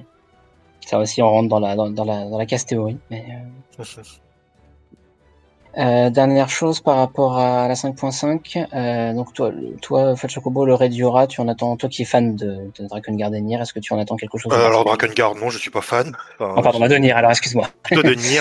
Le Nier, le premier, pas Automata. Pour l'instant, le read Nier me déçoit. Parce Mhm. que, alors pourquoi il me déçoit? Parce que les raids sont cool, hein, j'ai rien à dire, même si je les trouve un peu longs pour rien. Mhm. On la justi- Alors pourquoi en fait ce truc est là? C'est juste ça Ah en fait. bah, c'est ce qu'on attend. Il n'y a aucune attend. justification. Euh, quand on va sur le mont Gulg, je suis désolé, le truc est tellement géant, on est censé le voir, sachant qu'en plus on voit le mont Gulg depuis le second raid Nier. C'est vrai. Là, il n'y a rien du tout. Et Faut- ils vont ne- pas me dire ne- que ça fait je ne sais pas combien de temps que les nains ils sont là-bas, ils n'ont jamais cramé un truc comme ça. Ouvre, Enfin, ouvre, tes, ouvre tes chakras, ce qu'on a dit tout à l'heure. certes, c'est Suspen- GCM, euh, c'est magique. Suspension de l'incrédulité totale. Oui, Écoute, mais voilà, voilà, j'attends de voir, je, fais confiance à J'attends une vraie justification sur pourquoi c'est là, en fait. Et pourquoi, genre, personne n'a cramé ce, ce truc géant derrière euh, dans les montagnes. Parce que, Ouais, euh, C'est pas juste, euh, c'est incroyable. parce que là, pour l'instant, moi, l'impression que j'ai, c'est c'est là et c'est tout. Ferme, ferme là. Ouais. C'est vrai. Alors, sachant que dans la dernière quête qui était ajoutée dans la 5.4, euh, qui est assez longue et vraiment intéressante, il y a pour le coup une référence directe à la série dans son, en général et même à Drakengard. Oui. La peau Et ça ouvre potentiellement des perspectives euh, intéressantes. Après, à Ah voir. oui, non, mais là, ça m'a intrigué et je me suis dit, enfin, quelque chose qui pourrait justement changer la phase des trucs. Euh, Donc un effectivement, peu, euh, euh, pour l'instant avec Nier, le, le vrai problème c'est qu'il n'y a pas nécessairement beaucoup d'histoire. C'est surtout que les raids en eux-mêmes sont bien construits et qu'il y a des références certaines subtiles, d'autres directes dans les raids en général, mais au-delà, voilà, il n'y a pas énormément d'histoire pour l'instant et c'est un peu prétexte pour l'instant. On est, on est mais voilà, en fait, c'est pour moi c'est totalement fan service, encore, encore plus que les raids Omega où ils ont juste mm. repris les mobs et c'est tout. C'est pour ça que d'ailleurs le raid Omega n'a pas été je sais pas s'il a été bien reçu, mais il n'a mm. pas été forcément super, enfin, beaucoup moins apprécié qu'à mon avis que Eden. Où Eden, justement, on, euh, a faisait, fait des références FF8 tout en restant subtil et unique un peu à soi. Ouais. Ça, c'était plutôt cool. Sachant que d'ailleurs, E12S, la seconde partie, n'est pas Ultimecia, mais il fait penser. et ça, c'est plutôt cool. C'est pas un truc copier-coller. Comme Kefka ou Exes, donc ça c'est plutôt bien. Vraiment, vraiment intéressant en l'occurrence. Même la première partie est vraiment très intéressante aussi. Du... Ah oui, oui, non, Eden est vraiment intéressant. la, partie, les parties, la partie normale en fait. Eden est vraiment cool. Maintenant, euh... ouais, bah Nier, j'attends vraiment une vraie justification sur, le... sur la suite, quoi. Enfin, sur pourquoi c'est là, tout simplement. Mm. Et pas juste surfer sur la vague, euh, la vague de la popularité mm-hmm. Nier Automata, euh, parce que oui. Nier Automata est très populaire. Et... Voilà, quoi. Oui. oui, Gitsuya, tu as raison, River Chronos, c'est juste ça qui me manque, moi, perso. Même si on a eu euh, The Fate Breaker. Fate Breaker. Voilà, qui est, son équivalent. Mais après, en général, oui, c'est souvent à la fin euh, des Red 24 qu'on mange un. C'est vrai. Un bon gros plot twist. Ah, pour le coup, euh, bah, tu parlais d'Omega, et Omega, c'est totalement ça. C'est-à-dire qu'Omega, les deux premières parties, c'était juste du fan service de la série intéressant, mais voilà, du fan service de la série. Et effectivement, la dernière partie allait vraiment beaucoup plus loin et donnait vraiment euh, euh, une vraie histoire et Omega, à Omega, alors un, un, autre design, et c'était vraiment, euh, vraiment bah, on, a, on a dû attendre 11 ans. Euh, 11 ans techniquement, parce que E9 c'était Chaos de FF1. Oui. Euh, O10 c'était Midgardor. Oui. mais bon, voilà, c'est encore une redite. Voilà, il a fallu attendre quand même assez longtemps pour euh, Omega d'avoir un truc assez unique en soi. Sachant que le design de Omega vient d'FF5, qui plus est. Donc euh, bon. Moi, Omega, j'avoue, j'étais pas hyper fan.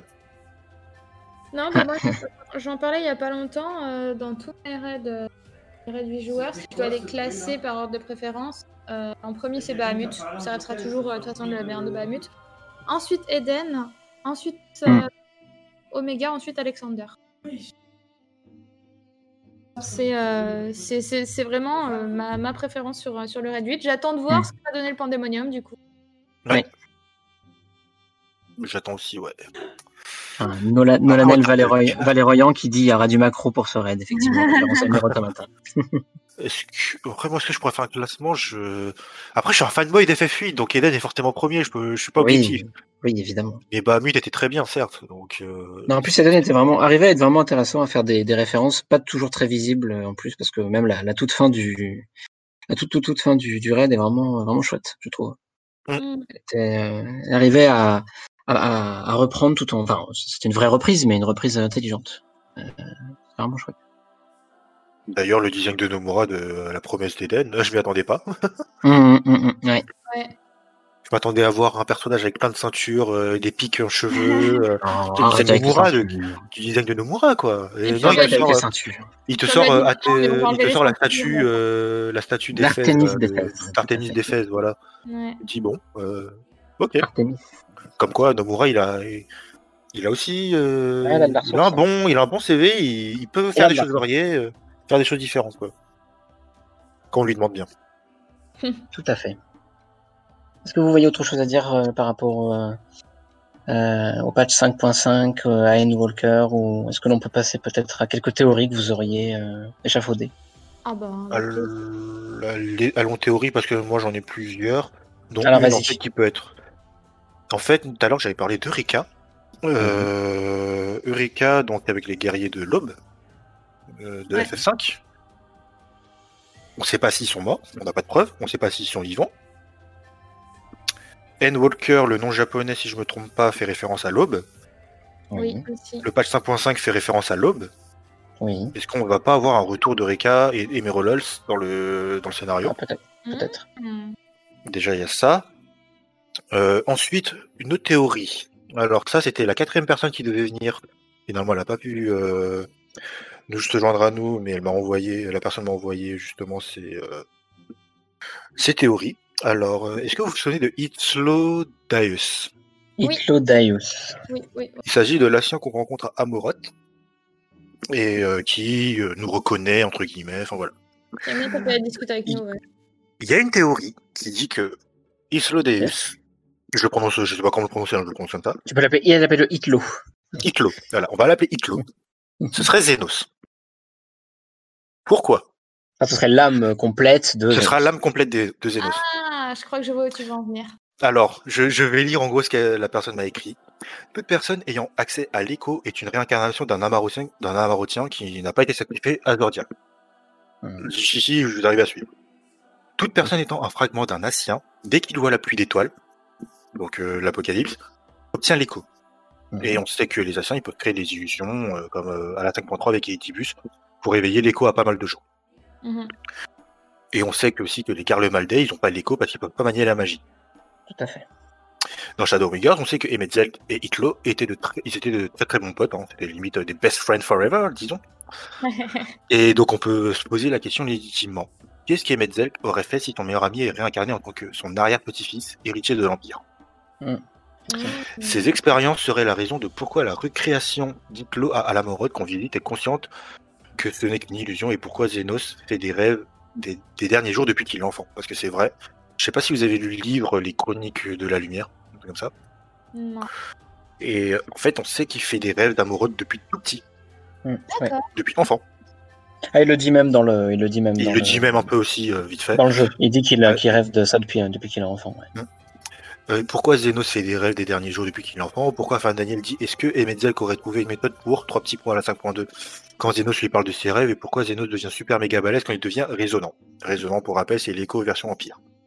Ouais. Ouais, surtout que son écho de résonant, il est, il est bizarre. Parce que Fordola en a un aussi, elle est, elle est forte, mais pas du tout, du tout, du tout du niveau de Zénos, sachant que Zénos maintenant il a des pouvoirs d'Assien quasiment. Et euh, donc je continue la théorie, Emetzel lui aurait donné la résonance quand il était gosse, mais pour pas qu'il s'en souvienne justement. Et lui, redonné, il lui a redonné une seconde dose pour le rendre plus fort qu'Elidibus.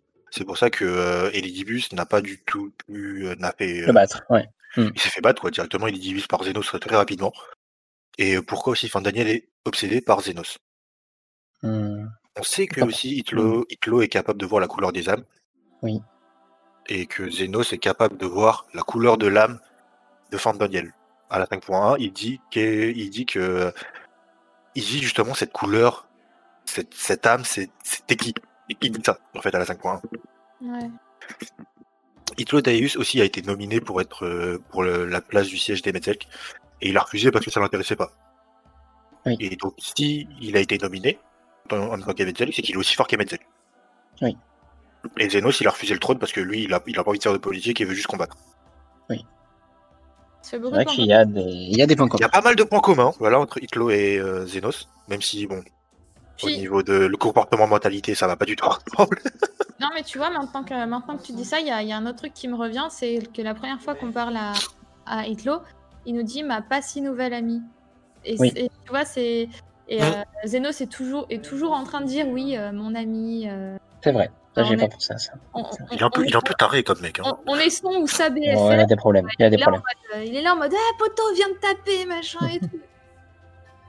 Alors, The Garnix, tu dis, moi je pensais que Zénos c'était Azem. Alors, euh, il est quand même relativement admis, même si c'est pas encore sûr à 100%, mais relativement admis que Azem ce serait l'âme du, du Warrior of Light, enfin de notre, notre personnage. Ouais. Globalement, il serait admis que. ce- Et d'ailleurs, j'avais vu un truc peu euh, qui disait euh, ouais, si, euh, si c'est Hadès, euh, Mitron c'est. euh, Ar- Artemis, Artemis, ouais. Mitron Artemis, ouais. etc. Donc, Gaïa, donc. Quel, quel serait le nom de notre, notre personnage? Euh, ce, serait, ce serait Helios, tout simplement, parce que Oui. Azem, euh, Azem a Azema. les mêmes sonorités qu'Azema, qui est euh, la déesse protectrice, je crois, des mycotes de la tribu du soleil, euh, qui fait aussi référence à Azim, qui est, je crois, le dieu du soleil dans la mythologie euh, Aoran. Euh, et j'ai pensé à autre chose et j'ai. T'as pensé à Magnai qui cherche son petit soleil, euh, qui a vu Yashtola euh, son petit soleil, et au final, euh, c'est pas ce qu'il joue. The Little Sun. et, ouais, donc, donc, donc ça, toutes ces, toutes ces références au, soleil, plus le cristal d'Azem qui a l'air d'avoir bah, justement une étoile un peu, un peu ronde et, qui est en plus de couleur orange. Ça fait penser... le, symbole sur le cristal d'Azem, c'est le soleil en fait, en, en, astrologie. Voilà, tout simplement. Donc, donc, voilà, on est, on est purement côté, côté solaire et voilà, même le glyphe, même le glyphe d'Azem est un soleil, on le voit quand. Mm. Voilà. Euh, juste, et je termine parce qu'en fait, il y a une. N'hésitez pas d'ailleurs à lire les petites histoires qu'il y a sur le site internet de FF14 parce qu'il y a des histoires qui peuvent être très intéressantes sur le lore. Et il y en a une qui concerne Hitlo et Medzek. Je vais la lire. Elle est un peu longue, hein, je le préviens. Je, ne suis pas orateur, donc désolé si je dis très mal, si je n'articule pas très bien. L'éther contenu en toute chose brillait de reflets irisés, irradiant aussi bien que la Terre que le ciel jusqu'aux étoiles les plus lointaines. Des armes parvenues au bout de leur destinée flottaient au gré du vent, avant de basculer en un battement de cils de l'autre côté, dans les enfers. La vie était partout, tantôt proche, tantôt perdue dans l'infini. L'homme pouvait en percevoir les mouvements, pourvu qu'il y prêtât suffisamment attention. Si la faculté de voir au-delà de la matérialité des choses était relativement répandue, très peu pouvaient se targuer d'une telle acuité. Son don était si puissant qui lui permettait, même de différencier les âmes, ces noyaux d'énergie vitale, en fonction de leur couleur. C'était presque à se demander si cet homme n'était pas lui-même un rejeton des enfers. Et ça, ça concerne Hitlo et Metzelk. Surtout Hitlo. Hmm. Donc, potentiellement, Zenos, parce qu'il arrive à voir la couleur des âmes. Ouais. Alors, il y a une autre théorie. Alors, je, là, je trouve ta théorie très intéressante et c'est pas ma théorie, hein, c'est. Euh, non, non, mais oui, c'est ça de ton, ton ami, mais elle est quand même assez intéressante, assez convaincante. Il y en a une autre qui est un peu plus farfelue, mais qui, qui, qui se vaut aussi. Ce serait que Hitlo pourrait être l'âme, enfin, l'âme complète de Yashtola. Parce que euh, il a, alors pour le coup, c'est plus plutôt au niveau de la personnalité. Il a une personnalité, enfin dans, dans les dans les paroles qu'il qu'il nous dit et même dans les paroles qu'il qu'il dit à Hades dans, euh, dans la nouvelle que tu mentionnes, une personnalité beaucoup plus proche pour le coup, assez, euh, assez cynique, assez, euh, comment dire, assez teaseuse entre guillemets. En termes de gestuel, il a exactement le même geste que Yeshtola. Quand il, quand il nous tend, je sais plus, à un moment, il nous, il nous tend quelque chose et il a exactement le même geste avec le, doigt en avant. Euh, et même, euh, plus globalement, Emetzel, qui est-ce qui sauve Aractica? Là. Ouais. Alors que rien ne l'oblige C'est aussi un peu tiré par les cheveux, je, je, je, conviens. Ah. Il y avait d'autres, il y avait d'autres, d'autres choses que je n'ai plus en tête, je vous avoue. Mais euh, globalement, c'est une autre théorie qui, qui est assez, euh, assez solide, euh, qui pourrait aussi être ça. Voilà. Et effectivement, tout à fait. Merci, merci, euh, merci Nolanel. Yashtola voit grâce à l'éther aussi. Et elle peut voir, euh, je sais pas si elle voit la couleur de l'âme, en tout cas, elle voit euh, l'éther, car rappelons-le, Yashtola est, aveugle désormais. en tout cas, elle est aveugle avec, avec ses, ses, avec ses yeux, mais en tout cas, elle, elle voit, elle perçoit l'éther environnant, donc ça pourrait un petit peu se retrouver aussi dans, dans. Voilà. C'est une possibilité. Voilà. Que j'aime beaucoup, que j'aime personnellement beaucoup. Voilà. C'est vrai que ça reste, ça reste intéressant. Après, comme, comme, théorie folle, euh, j'avais pensé à un truc et je l'ai Je l'ai pas noté, donc, euh, donc voilà. Euh, mais en tout cas, une, une chose qui est, qui est sûre et qui, est annoncée, c'est que visiblement, Pan Daniel et Zenos ne seront pas les ennemis finaux. Est-ce qu'on va repartir sur une invocation un peu chelou, euh, façon euh, Zenos Ryu, ou alors euh, Zenos qui arrive à. Je sais pas, je sais pas, hein, je, pars vraiment très loin, mais admettons que Zenos arrive à choper les pouvoirs et de Zordiarch et d'Aideli. ça pourrait faire mal. Là, ça pourrait faire mal, et là, ça serait un sacré bordel. Ça pourrait faire mal, tout à fait. Voilà. Zéro bus, oui. Ouais, ouais. mais, mais effectivement, ça, ça, ça m'y a fait penser parce que j'ai joué au ancien euh, ton micro est coupe. Ah, ouais, ton micro coupe un peu, oui. Pardon, pardon. Tu rapproches, voilà. Ouais, euh, je disais, ouais, euh, un truc qui me. Qui me... Je sais pas pourquoi, euh, Fan Daniel, plus que Zenos d'ailleurs, hein, mais Fan Daniel me fait énormément penser à euh, Exdes, mhm. qui est en mode bah, je vais détruire le monde et disparaître, et, et Kefka aussi, qui est un peu dans ce, dans ce style-là sur, la, sur la fin de Final Fantasy, je l'ai trouvé. pour y avoir joué récemment, c'est un peu les ressentis que j'ai eus. D'accord. Quand j'ai fait ces jeux-là, je fais tiens, il y en a un autre dans le 14 qui me fait penser un peu au même délire. Sauf que Kefka, on l'a déjà vu, Exdes aussi, donc euh, je sais pas trop quoi en penser en fait. On verra bien. voilà. Ah, c'est c'est un mystère. Kefka est plus que Exdes. Et c'est ça, et en fait, je trouve que Fan Daniel a un peu la, la même folie finalement que, que Kefka. D'ailleurs, ça me fait penser, maintenant que tu me parles de ça euh, dans le chat aussi, Alizé, Alfino, FF4, des jumeaux. Ouais. Non. Non. Je vois tu veux en venir et non. Je vois aussi tu veux en venir et j'ai Je me demande s'il va pas y avoir un petit coup comme ça. Euh, voilà. voilà. Euh, D'ailleurs, Yoshida a dit dans une des, des milliards d'interviews qu'il a fait tout récemment que euh, les jumeaux allaient être au cœur de l'histoire de Endwalker et qu'il faudrait prêter euh, bah, grande attention. Grâce à eux, ils vont nous sauver la vie, ils vont te pétrifier. À eux. Et voilà. Euh, tout peut arriver. Alors je note quand même dans le chat que je vois des débats enflammés sur Yeshtola ou Lise, meilleur perso féminin. Et je suis d'accord, je dirais les deux mots aussi. Donc voilà, cœur. Et je note également que tu as euh, mon cher Fatchokobo, de l'avenir en tant que compteur ASMR. Ah, Parce que semble-t-il que tu as, tu as réussi à endormir le fils de Arnaud 2800. Voilà, bravo à toi. Je pense que tu as une carrière. bien que ça. Euh. Tu as une carrière euh, qui, qui s'annonce. Bah écoutez, je vais me reconvertir, hein. ça y est. Bah écoute, tu peux. Fatcho ASMR. Fatcho, Fatcho.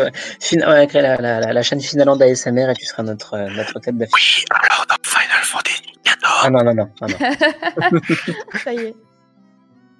Tu peux, essayer euh, d'expliquer des guides, des guides de sadique euh, en ASMR, ça peut être rigolo. Alors, dans E10L, l'ombre, il faut regarder. non, je rigole. si elle lève la gauche, il faut se mettre à gauche. À gauche. Mais si l'ombre est devant vous, il faut se mettre à droite. C'est miroir. Voilà. Ah, si vous voulez essayer un jour, je ne sais pas si vous en faites déjà du sadique, mais si vous voulez essayer de faire du sadique et que vous voulez essayer euh, Eden 10, euh, bon moment en perspective, hein, pour la gauche, la droite, euh, lève la main gauche, la main droite, les orbes, tout ça, bref. Quel enfer. Ouais, quel enfer, exactement, quel enfer. Quel enfer. Mais bon, c'est un bon enfer, on continue. Pour en revenir sur les théories. Avez-vous d'autres théories, ouais, quelques-unes peut-être Yes, bon, c'est encore une autre théorie. Euh, en gros sur le logo de Endwalker. Oui, ah est-ce que c'est vraiment Est-ce que c'est vraiment la lune? C'est une très bonne question. Ah, parce que, semble. Euh, est-ce que ce serait pas plutôt Aideline, la planète Earthia Bah peut-être, peut-être, parce qu'elle a l'air d'être. Euh... Parce qu'il y a un gros trou au milieu, on est d'accord. Hein oui, il y a un gros trou au milieu. Ça fait un espèce de donut. Euh, enfin voilà. Après, euh, d'après la théorie, est-ce que ce serait pas plutôt Aideline en référence à la bataille de, du lac de Pleur Argent? Avec euh, Midgardan contre l'Agrius Et c'est ça ah. qui en fait est l'explosion qui a causé le euh, qui a cassé le saut euh, de, des primordiaux. Oui. Ah, tu penses que ce serait, serait l'événement à l'origine de. Ça peut être une référence, hein. Ça peut, ouais. Hmm, on sait pas ce parce que Yoshida justement a dit euh, qu'il avait donné ses idées voilà à Mano. Et voilà ce qu'il a pondu mais il a pas dit que c'était la lune étrangement même si on va à la lune. Alors après ce qu'on lit ah. entre les lignes je ne sais pas enfin on peut faire tout et n'importe quoi avec euh, les théories. Et non la Terre n'est pas plate Game of la Terre est pas euh, ronde mais ce serait un donut alors j'apprécie cette théorie effectivement. Après un, un truc auquel j'avais pensé par rapport à la lune euh, c'est qu'on voyait, on voyait quand même énormément euh, Elidibus qui y allait. Tout à fait. Et comme on a su dans la 5.3 euh, que, que c'était le, noyau pour l'invocation de Zordiarch et qu'il s'en était détaché, je me demandais s'il ne retournait pas volontairement sur la Lune, peut-être pour se rapprocher de Zordiarch et régénérer ses pouvoirs, un peu à l'image de l'Exarque qui ne pouvait pas s'éloigner de la tour de cristal. Tout à fait. Ah, ouais. Et euh, peut-être peut qu'il y a un artefact ou un truc comme ça, en plus de Zordiarch, qui, euh, qui nous permettrait, nous aussi, peut-être en tant que guerrier de la lumière, euh, de bah, finalement de peut-être devenir plus puissant ou de trouver le moyen finalement de récupérer nos autres fragments d'âme sans être obligé d'avoir des fléaux ou des choses comme ça. Enfin, là, j'extrapole et je vais très très loin, mais. Non, mais pourquoi pas hein.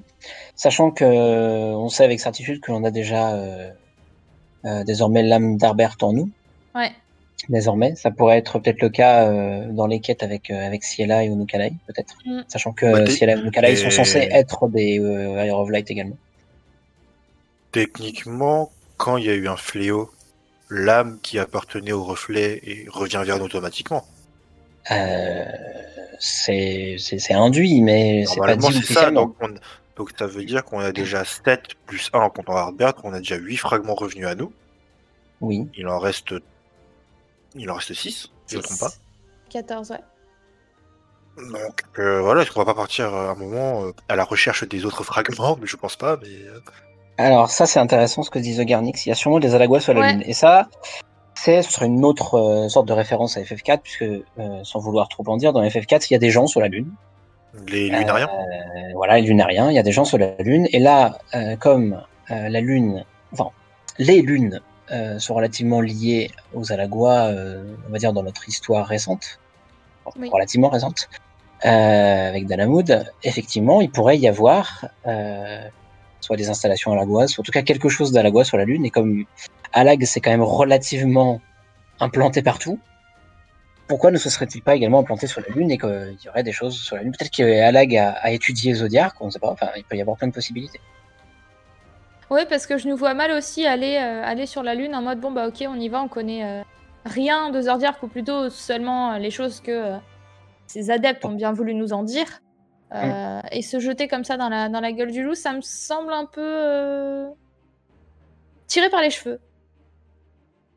Alors, surtout, euh, peut-être qu'on ne va pas aller sur la Lune euh, tout à la fin, parce que euh, peut-être que si, effectivement Aedeline se fait plus ou moins euh, détruire en partie, euh, peut-être que la Lune, on ira plusieurs fois, pas nécessairement uniquement à la fin pour, euh, pour, rencontrer ou affronter Zodiac. Peut-être que c'est un lieu sur lequel on sera amené à aller plusieurs fois, sachant que le logo induit aussi qu'il y aura une sorte, de vaisseau. Alors je dis vraiment une sorte parce que c'est pas très clair, c'est exprès pas très clair, mais la sorte de monolithe, monolithe vaisseau qui, euh, qui sur le logo semble aller vers la Lune, on ne sait pas ce que c'est, sachant que ce n'est sans doute pas la baleine lunaire vu que ce sera Ouais. un achat de un achat de la du FanFest, donc ce, ce sera sans doute pas une baleine lunaire, ou alors ce sera une sorte de baleine lunaire. quoi. C'est un sandwich triangle. Oui, effectivement, j'aime bien l'idée. C'est The Garnix aussi. hein. C'est un sandwich triangle. On sait que les Alagois avaient des vaisseaux qu'ils ont utilisés pour sceller Dalamud, et on rentre dans un de ces vaisseaux dans les raids Bahamut. Et en fait, le, le, le truc qu'il y a sur le logo me fait penser justement à un de ces vaisseaux Ragnarok euh, bah, qui, qui est planté pour le coup dans la, dans la lune euh, sur, sur le logo de, de Endwalker. Donc est-ce que... Alors il y a aussi la théorie qu'on va utiliser l'Arche du Néant pour y aller, euh, qui à Oui, mon sens est aussi tout à fait hein, plausible. hein. Qui est quand même aussi tout à, tout à fait plausible.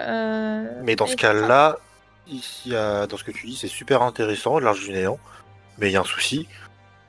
L'arche du néant n'est pas requis pour l'épopée, donc c'est-à-dire qu'il sera obligatoire. Bah, euh, vu, Bah, que vu que justement ils ont, rendu, ils ont rendu la tour de cristal obligatoire pour, euh, pour Shadowbringers, ça m'étonnerait pas qu'ils fassent la même chose pour, euh, pour l'Arche du. Néant. Ça, ça, ça ferait sens. Et surtout, ce qui est, ce qui est intéressant, C'est vrai qu'il sera un quand on- contenu un peu délaissé. c'est c'est quand on, fait, quand on fait les raids de l'Arche du Néant, enfin, tu te rends compte que l'Arche du Néant en elle-même, euh, tout est de couleur euh, violette dedans, ce qui signifie qu'elle n'est pas activée. Mm. Donc peut-être que justement, on va devoir l'activer pour aller sur la Lune avec. Alors, le, le, le, le logo euh, ne semble pas nous mettre en avant euh, l'arche du néant, mais ça peut être encore une fois un trompe-l'œil parce que euh, Ouais. Yoshida a dit que le logo, euh, comprendre le logo serait assez important par rapport à l'histoire du jeu, enfin à l'histoire de l'extension. Mm. Alors, The Garnix nous dit aussi que le vaisseau à la voie qu'on explore, c'est effectivement le Ragnarok et que le Ragnarok, c'est la fin du monde dans la mythologie Aussi, ouais. nordique, effectivement, Aussi. tout à fait. Mm. Donc, euh, ça peut être encore une fois une. Et puis aussi, Manquerait plus qu'ils appellent la lune le d'FF8. Valhalla. euh. Manquerait plus qu'ils appellent la lune le Valhalla et puis on y est. hein. Alors, vaisseau sachant que- d'FF8, Oui, c'est vrai, le Ragnarok de FF8 et en autre référence possible à FF8, sachant que c'est un peu ce qu'on a eu avec Dalamud, mais euh, dans FF8, il y a l'histoire de la larme lunaire, Ouais, Enfin, la lampe avec, euh, avec Lunatic Pandora. la larme sélénite, avec Lunatic Pandora, etc. Et pourquoi pas Je dis pas que ce sera nécessairement ça, mais ça peut, ça peut y ressembler un petit peu. Il va y avoir Valhalla au moins une référence, à mon avis. Je pense, je pense. Ouais. Et du Mm. coup, du coup si, on, si on reprend cette référence à l'alarme sélénite, ça voudrait dire que euh, possiblement les abominations qu'on voit dans le trailer viendraient de la Lune. Alors, euh, ce qu'on voit comme monstre euh, que, que combat euh, Wall, Alizé et Alfino, c'est un. c'est des monstres du néant. mais, mais c'est un monstre du néant qu'on affronte déjà, notamment dans Château d'Âme d'Apport, si je dis pas de bêtises. C'est ça, c'est le dernier boss. Et je sais plus dans quoi d'autre, mais je sais qu'on les affronte au moins une ou deux fois. C'est sûr. Mm. Donc pour le coup, c'est des monstres du néant. Alors sachant que les monstres du néant, c'est très, c'est un plot twist assez convenient parce que tu peux les faire venir de n'importe où. hein. Il suffit d'avoir une faille vers le néant et puis voilà. Ouais, Euh, alors comme- la, la- le- dans le trailer, des monstres du néant, donc la référence à Mac Ouais. est encore plus intéressante. Bah, du coup, ça peut être une référence Ah oui. à Mac tout autant qu'au qu'au 13e reflet finalement. Bah, le troisième reflet étant littéralement un reflet Le qui néant. a été euh, subjugué par le néant euh, grâce à. Est-ce Merci, que merci Diablos, est-ce que Diablos va faire son retour? Ah, Diablo, sans moi, il est mort, mais bon. Oui, mais tu sais, c'est dans les jeux Alors, vidéo. c'est mort. Ce qui, est, ce qui est mort peut revivre. Rappelons qu'Estinien est mort, rappelons que Gaius est mort, rappelons que tout ça, tout ça. Que euh, Zénos est mort. Que Zénos est mort, que Isaïe est mort. Ah bah non, elle, elle est vraiment morte, Tristan. Que la Euh, a priori, est mort, mais bon, euh, bon, euh, hein. donc euh, voilà. hein. Voilà, voilà. Hein, la mort dans FF14, c'est très accessoire. Voilà. En, en- Mais, en- euh, en fait, c'est un peu comme dans Game of Thrones. Si t'es pas sûr que c'est vraiment mort, euh, tu peux pas dire que c'est que c'est mort, quoi. Voilà, Ouais. c'est. alors, franchement, je pense qu'il est vraiment mort. Il y a une tombe et tout. Ça va être compliqué. ça va être compliqué. Ouais, une Euh, blessure qui ne se refermera jamais, hein, Orchefin. euh. Alors, moi, c'est, le plus qu'Orchefant, mais je, je comprends, je compatis. Euh... Ah oui, alors No- Nolanel nous dit que la Bray a piégé dans l'épée. Depuis tout Oui, à l'heure. mais- Je le relève. Oui, mais il, il peut en ressortir. Hein. Je te rappelle les yeux de Nidog qui ont été balancés je sais pas où et qui ont été retrouvés. euh, voilà. hein. Non, mais ça, c'est la pire idée du truc. Hein. Quelle idée de jeter des trucs comme ça dans un ravin Alors, C'est rigolo que Je sais pas, enfin. collègue de Finaland, euh, FF Fanatics, qui a fait ça aujourd'hui, m'a dit aujourd'hui, mais quel, quel abruti d'avoir jeté les yeux de Nidog euh, au- au-delà du, au-delà d'un ravin. Et je lui ai dit, ah bah oui, effectivement. Disons qu'avec des Asiens qui traînent par là, c'est un peu bête, mais bon. Personnellement, aurais gardés, je les aurais enfermés, scellés, mais au final, les Asiens ont réussi à récupérer. C'est plus, c'est plus logique pour moi que jeter dans un ravin. Enfin, il y avait tellement plus, euh, moins, euh, moins idiot à faire que. euh, Non mais. Est-ce que vous auriez encore euh, une ou deux théories avant qu'on passe rapidement à la, à la fin, peut-être? Ou est-ce qu'on a bien fait le tour? Je pense que des théories, on pourrait en faire euh, à peu près. On pourra en euh, faire des milliers après. On va faire euh, des milliers voilà, sur, sur notre personnage, sur, euh, sur Adeline, Zodiac, etc. Sur va-t-on peut-être revoir Minfilia je, je ne pense pas, mais Non, je non, ça y pas. est. tristement. Et sur euh, l'implication de Rina Gaia qui pourrait peut-être faire partie du scénario principal. Enfin, il y a plein de, plein de Est-ce possibilités. que les personnes du premier vont venir rejoindre le, la source? Est-ce que Yashtola va réussir à voyager entre les mondes? Peut-être. Ce serait bien. Mm. D'ailleurs, faut qu'on parle de ça là. Vous pensez vraiment que Runar est amoureux de Yashtola ou? Ouais. Euh, Pour moi, c'est pas de l'amour. hein. Pas d'avis. Ah, Pour fait, moi, c'est plus de l'admiration que de l'amour. Ouais, tu vois, j'hésite entre de l'amour et de l'admiration. c'est ça. C'est ça, senpai, comme il l'appelle lui-même. Oui, en voilà, japonais, il l'appelle En japonais, en fait, c'est drôle parce qu'en japonais, en anglais, ça n'a rien à voir justement. En japonais, justement, il y a, il y a une situation de, euh, enfin, de respect, senpai, euh, sensei, je sais pas quoi. En anglais, ça n'a rien à voir. En anglais, c'est ouais, c'est plus romantique, j'ai l'impression. C'est bizarre. No- No- Nolanel nous dit Minfilia c'était Vénade depuis le début. Alors, ce serait pas mal. Ouais, Ce serait pas mal. Mais euh, alors Vénade, je pense qu'on on risque de la revoir, hein, très sincèrement. Euh, on ne l'a vu qu'une fois euh, de manière assez, euh, Ouais, assez courte et intense, mais je pense Ouais, qu'on va, la- on va la revoir, il- je pense. Ils peuvent pas laisser une telle info en suspens comme ça alors que tout le monde est là en mode. Eh. Pareil pour Gra qui nous court après. Euh, moi je dirais que c'est l'inverse. Plus moi qui cours après Gra que l'inverse, mais bon. Alors ça, ça te regarde, euh, Isa, ça te regarde. Ça dépend des joueurs, ça. Je Ouais, ça comprends, des mais joueurs. ça te regarde. Mais oui, Ouais. c'est vrai que c'est vrai que tout est très vague et. Enfin non, je suis désolée, le recalage de Magnaï, il est pas vague. Ah oui, non, Oui, Le, lui, bon, là, le recalage de Magnaï par Yashtola, il n'est pas vague. lui, il est absolu Mais et il il est est, il est, magnifique. il est assez divin. Ouais. Il est, il est splendide celui-là. Un des meilleurs moments du jeu, à n'en pas douter. Euh, Auriez-vous peut-être une autre, une autre théorie où on passe à la, à la fin? Euh, pense qu'on qui serait le donneur du sage? La personne qui va nous donner le job sage.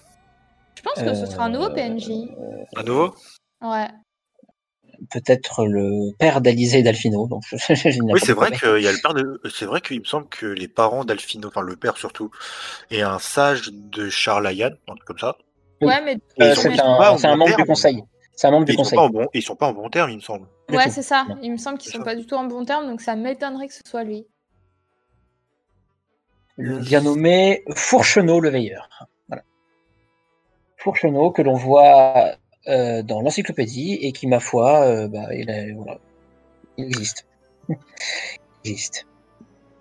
Mais euh, semble-t-il, voilà, le, père des jumeaux, effectivement, il est, il fait partie du, du forum charlayanais parce que le l'État de Charlayan est constitué autour d'un forum qui prend des décisions de sages qui prennent des décisions normalement à, quasi à l'unanimité pour que ce soit validé.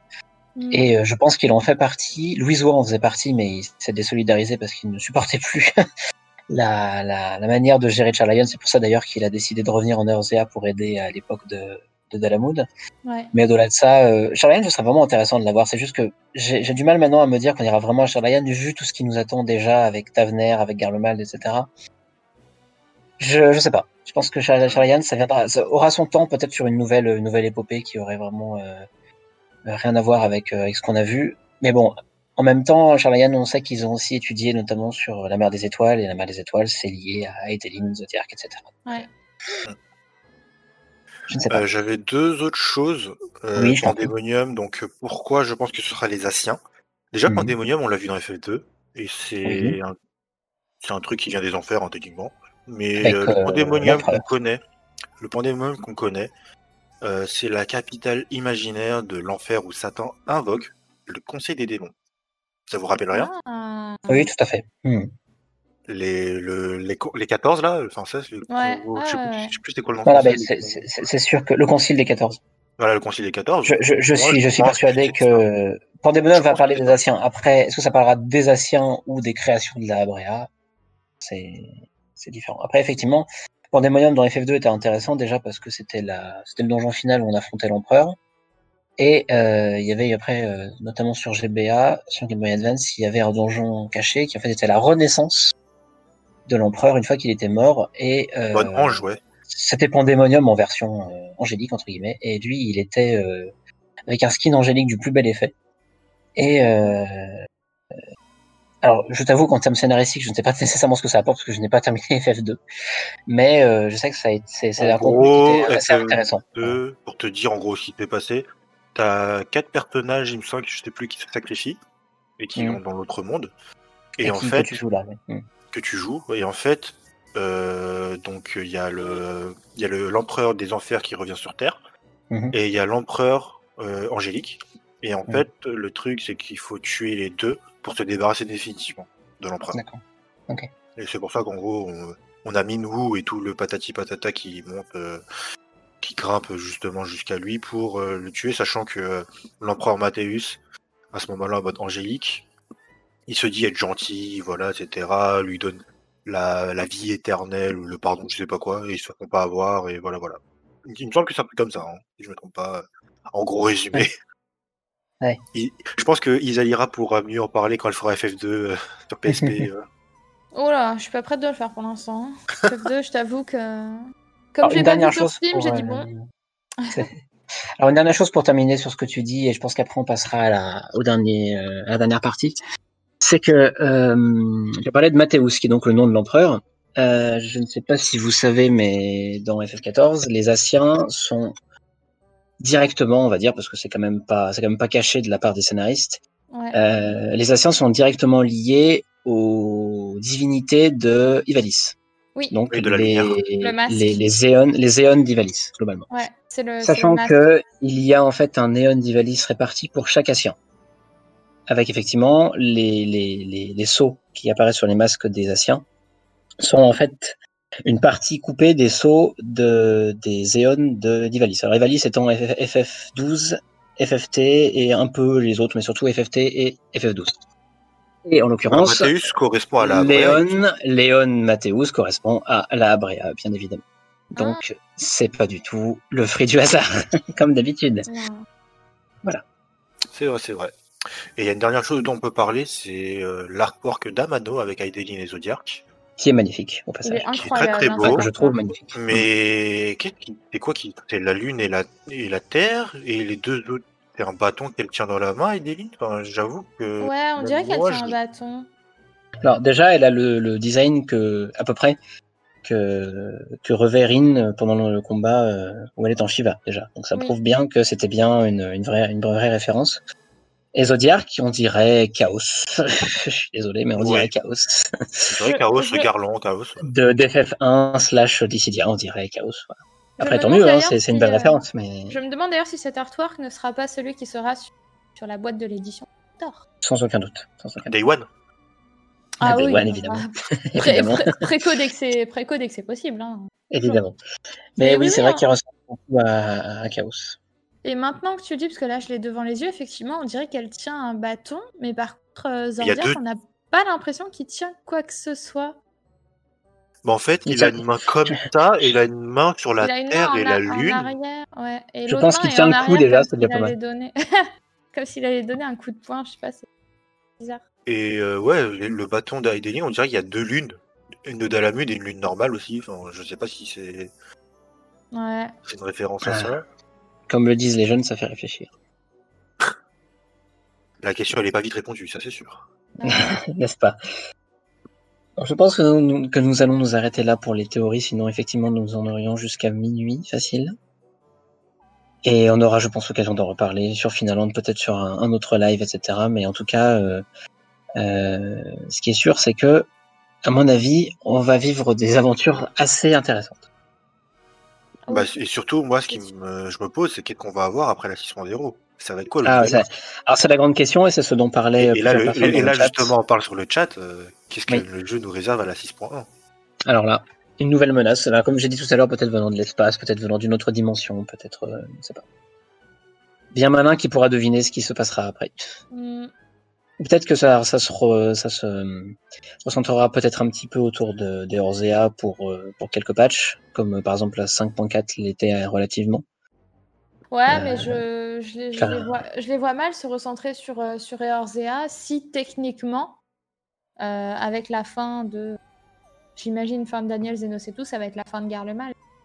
Ah, je pense que Garlemald est déjà pas mal fini, effectivement. Enfin, en tout cas, euh, Garlemald, Enfin, la, la capitale ou le Je pays. pense qu'en je pense qu'en termes géopolitiques, en Eorzea, euh, il y a euh, entre guillemets plus rien à faire, si ce n'est si Oui. effectivement c'est la, la fin de Garlemald, d'aller libérer les Ouais. dernières provinces annexées, peut-être. Mais euh, je, les- je les vois pas non plus faire un Stormblood Beast, quoi. le gros wipe de tous les meilleurs PG, on recommence au level 1 dans un nouveau monde. Ah, Ça, ce serait. euh, bah, Ça s'appelle Eureka, écoute. Voilà. Alors, c'est- une des théories que j'ai depuis longtemps et je suis pas le seul à la- à la- à l'avoir. C'est que potentiellement un jour euh, notre notre wall mourra ou disparaîtra ou etc. Et, et on nous demandera de refaire un personnage. C'est c'est une théorie que pas mal de gens aussi ont euh, pour euh, pour faire un impact assez fort par rapport à son personnage en fait. C'est-à-dire de, de littéralement nous, nous qu'on dise au revoir à notre avatar et qu'on en crée un autre. Je crois que ça me rendrait infiniment triste. Ah bah tout le monde je pense. hein. Je pense pas les per-. Même les personnes qui font des personnages un peu, un peu, un peu, un peu pour rire, je pense que ça rendrait triste tout le monde. Mais ce serait osé, voilà, ce serait osé. Je pense osé. pas qu'ils feront ça. Je, Ça je- m'étonnerait clairement aussi, pas hein. Je pense pas non plus, mais pourquoi pas. ça. J'avoue, Shahin, il dit Azuré 2, reconstruction de Garlemald. Ah non. Ah non, moi, j'aime- ah, moi, j'aimerais bien une reconstruction de, de Girabania déjà, enfin de, de d'Alamigo. quand même, Parce que J'avoue euh, qu'Alamigo, euh, cantonné au, stand- au, Allez. euh, au statut Allez. de donjon, euh, un petit peu oublié quand même, alors que c'est vachement intéressant. Hmm. Laissez mon wall tranquille dans le chat. Ouais, je, je- je suis du même avis. Laissez, laissez ma micoter tranquille, s'il vous plaît. En tout euh, cas, nous verrons sinon, bien. potentiellement, c'est vrai qu'il y a pas mal de zones qu'on n'a pas encore découvertes, comme le Nouveau Monde, Meracidia, Tout à fait. Naxia, euh, et tout ce qu'il y a entre Garlemald et tout. Enfin, le gros, Ah bah même euh, la- le continent de Garlemald, tout à fait. Oui, ou sinon, dans ce cas-là. Il s'abarde. Le Charlayan aussi, ouais, et sinon. Est-ce qu'on n'irait pas au second reflet? Euh, peut-être, euh, peut-être dans un autre reflet. Pourquoi Au pas. second, troisième, quatrième, je sais pas. Bah, après, c'est que plus... ça rende les choses répétitives. Déjà effectivement, je suis d'accord. Et, s'il y a y a plus justement- d'Assiens ou quasiment plus, il y aura plus vraiment d'intérêt. Aller dans un reflet. Après, euh, potentiellement, ils vont recréer un autre méchant, j'en sais rien, mais il faut savoir Oui. que plus on s'éloigne des reflets, plus les reflets sont différents. Donc ce vrai. sera pas forcément le même monde. Le premier reflet était pas mal différent déjà, même si on, on sait qu'il y a pas mal de choses qui vont penser euh, à notre monde. Donc, ça se trouve, le second reflet, ça va être, complète- être complètement autre chose. Et j'en parle même pas déjà du 13e qu'on va restaurer. Mais je, je suis d'accord avec Isaac parce que peut-être pas aussi, aussi strictement parce que ça ferait un peu redite et je pense que d'ailleurs ça fait une, très bonne transition pour la suite parce que parler de la des redites dans FF14 mais je pense qu'ils n'auraient pas nécessairement envie de refaire à ce point-là quelque chose qui ressemble en tout cas pas, pas tout de suite. J'aime pas du tout ce que t'écris dans le chat de Garnix, hein. je n'aime pas du tout ce que je vois. le mur mange le soleil, c'est vrai. De, de, de Ninth Lion Hate the Sun. Exactement. C'est pas, c'est pas faux en vrai, hein. c'est une théorie. Hein. Ouais. Ça se trouve, au revoir à son personnage, mais. Ça se trouve, non, mais voilà, la 6.0, on meurt, et tout ce qui se passe après, c'est un rêve. C'est ça. Mhm. Je et là, euh, ma race. La, la, théorie squale, la théorie squale est mort, tu vois. et, le, et, le, et, le, poisson rêve se réveille, et nous aussi, voilà. C'est bien connu. Préparons-nous psychologiquement, mais on peut pas être prêt pour des choses comme ça, c'est pas possible. Chat, je te vois. Elle dit la feuille recouvre, recouvre le caillou parce que c'est le, pseudo de mon personnage.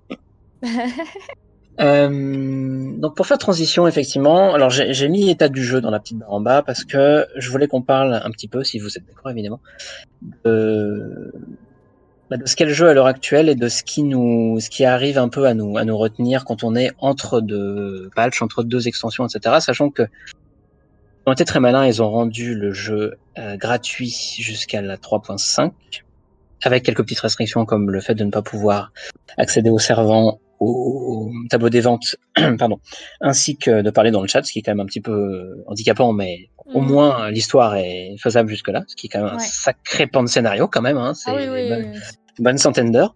Et finalement, je pense qu'on s'en est tous rendu compte, les personnes qui jouent beaucoup, c'est qu'il y a beaucoup, beaucoup, beaucoup de nouveaux joueurs en fait. Moi, euh, c'est pas rare que je fasse des Sastacha avec euh, 3, 3 niveaux 15 et unique niveau 15. Donc euh, il y a quand même pas mal de nouveaux joueurs et je trouve que c'est un sacré vent de fraîcheur, mine de rien, sur un jeu qui tourne depuis 10 ans. Enfin, non, mais on va dire 10 ans pour les, les plus téméraires.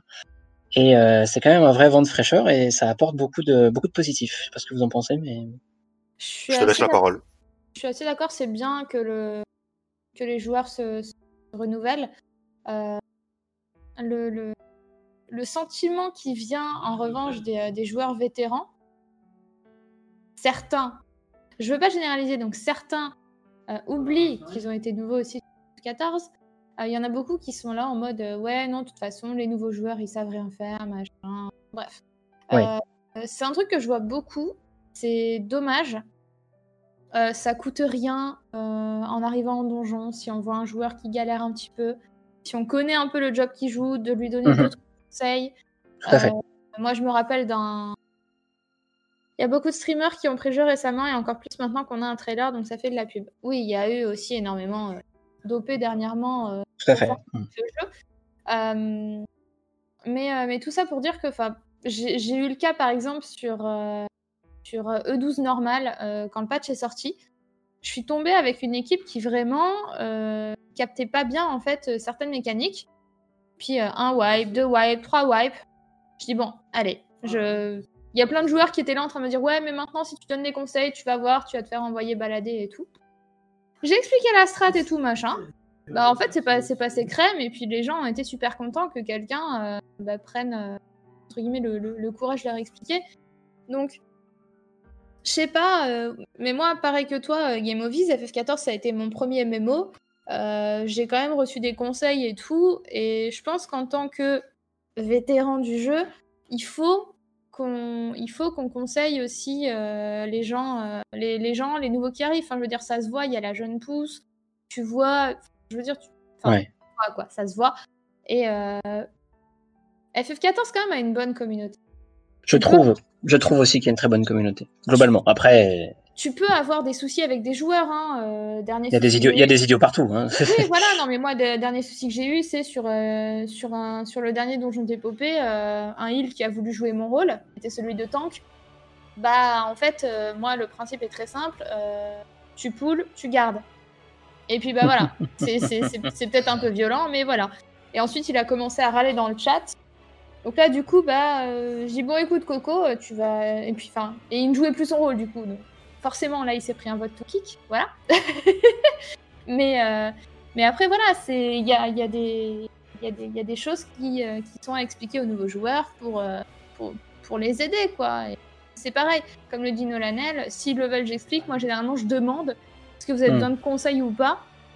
Et il y en a qui vont pas oser répondre, donc il euh, bah, faut prendre l'initiative, quoi.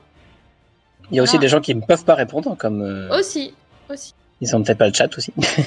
Mais globalement, ça, ça, effectivement, ça mange pas de pain d'essayer d'expliquer. Enfin, la, dernière fois que j'ai fait un, un mine de cloche cuve, je crois, le temps que tu n'avais pas mis sa stance, je lui ai expliqué, il m'a remercié, il a mis sa stance, il a compris le truc, et puis le donjon s'est très bien passé. C'est juste qu'il y a. non, parce que j'étais DPS, donc c'est pas grave. Mais, euh... mais globalement, c'est juste que. Il y a effectivement pas mal de nouveaux joueurs et pas mal de gens qui, qui veulent s'y essayer. Mais je pense qu'il faut surtout, pour les vétérans, pour les anciens, essayer de voilà d'être un peu, euh, comme tu le disais, d'être euh, d'être beau joueur, de, de pas s'énerver, d'être pédagogue et de se dire, bah, effectivement, si on met 20 euh, minutes sur euh, Sastacha ou, euh, ou Cloche Cuivre, c'est pas grave. Voilà, tant pis. Euh, S'ils veulent faire, faire, tout le tour de, de, Tam, de, Tamtara ou de. Je sais plus quel autre, le, celui avec les plantes, je me rappelle jamais son nom. Euh, bah de Tamtara, si. Euh, S'il va faire son tour, leur tour de Tamtara pour voir toutes les, toutes les tombes, bah, c'est pas grave. Ça va peut-être perdre 10 minutes de plus, mais au moins, les joueurs seront contents, ils auront vu un petit peu à quoi ça ressemble un donjon, etc. C'est aussi ça qui permettra de les faire rester euh, au, long terme. Et le problème, c'est que à force de voir euh, certains comportements un peu embêtants, comme des tanks qui peuvent l'intégralité du chemin jusqu'au boss, ils vont se dire ah c'est comme ça qu'il faut jouer, donc ils vont faire pareil. Et voilà, ils vont mourir en 4 minutes et et ça va les ça va les saouler. ouais, alors et ça, ça c'est pareil, quand tu, quand tu joues tank, si tu vois que ton. Enfin, je veux dire, c'est facile de faire un, sur PC un, clic droit sur ton île par exemple, de voir comment il est stuffé et lui demander est-ce que t'es ok pour les gros poules ou pas? Tout à fait, tout à fait. Comme ça, comme ça bah, c'est, je veux dire, euh, ok, euh, le tank doit, entre guillemets imposer le rythme du, du, donjon, mais en se mettant aussi euh, à la place de ses, de ses coéquipiers. Et, mm. et même c'est pareil, je vois que ça parle des Red 24 dans le, dans le chat. Mm. Je suis la première à à emmerder mon monde quand je vois qu'il y a des nouveaux joueurs, qu'il y a des cinématiques. Pendant tout le donjon, à chaque fois qu'on est entre deux salles, je suis là en mode euh, les gens, il y a des nouveaux joueurs, laissez-les regarder les cinématiques avant tout le mode, s'il vous plaît. Je, suis toujours là en mode euh, laissez-les regarder les cinématiques, les cinématiques. Je les saoule. Je, dois être la, plus relou du donjon, mais au moins, bah, euh, les, nouveaux joueurs peuvent voir leurs cinématiques et profiter aussi de l'expérience de jeu. Parce que sinon, enfin, je suis désolée, mais la tour de circus, ils n'ont pas le temps de finir leur, leur, leur cinématique le dernier ouais, ils sont déjà au bout. Hmm. Ah, tu le vois par exemple, alors d'autant plus là maintenant que pour Bozja, il y a beaucoup de gens qui, qui farment les Red 24. Euh, tu le vois sur euh, les Talantiques par exemple, où des joueurs ne sachant pas ce qu'il faut faire, notamment euh, avec les Atomos ou à Phlegethon, eh ben, ils vont mourir une, deux fois, trois fois. Et plutôt qu'avoir un comportement débile de dire euh, que c'est des abrutis, euh, simplement leur expliquer ça m'est arrivé, je sais plus quand, il y a une semaine, qu'on on soit mort deux, trois fois sur Phlegethon. Finalement, euh, j'ai expliqué à quelqu'un, euh, qui, enfin, à plusieurs personnes qui n'arrêtaient pas de mourir et qui comprenaient pas ce qu'il faut faire. Et ben, la fois d'après, ils ont compris Brasé ancien, voilà, c'est tout.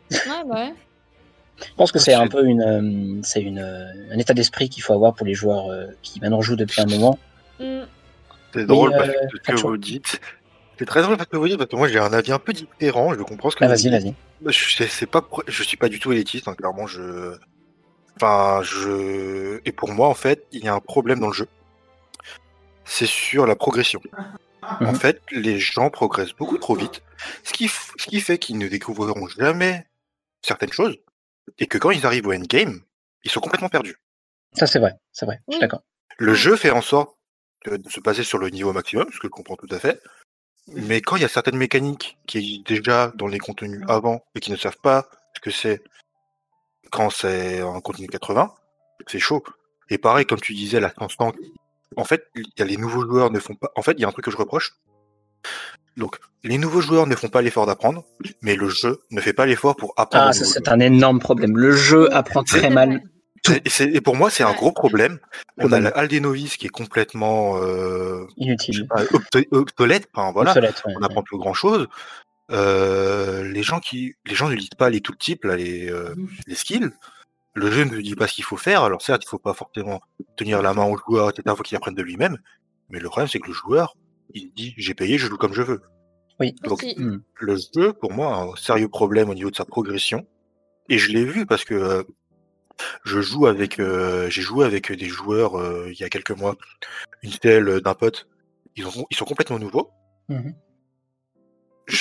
ils vont progresser super vite pour atteindre le niveau max.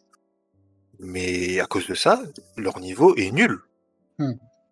Bah déjà, très souvent, ils ne respectent pas les mécaniques, tu ils ne lisent pas leurs skills. Ah ouais, tu te rends compte qu'il y a énormément de choses qui sont pas dites par le jeu, qui sont induites par le jeu mais pas expliquées. Et rien que comprendre ces skills, rien que savoir ce que c'est qu'un GCD et qu'un OGCD, je suis désolé, il y a, il y a un, an de ça, je savais pas ce que c'était qu'un GCD qu'un OGCD, parce que j'ai regardé. Il y a un lexique sur Finaland, hein, Tout à fait, il y a un lexique sur on n'hésitait pas à regarder pour les, les mots du, de FF14, notamment sur le, contenu euh, euh, au niveau. Mais veut dire, c'est quelque chose que le jeu ne t'apprend jamais. Il te dit juste, voilà ce skill, voilà à quoi le skill, le skill sert, et pour le reste, débrouille-toi.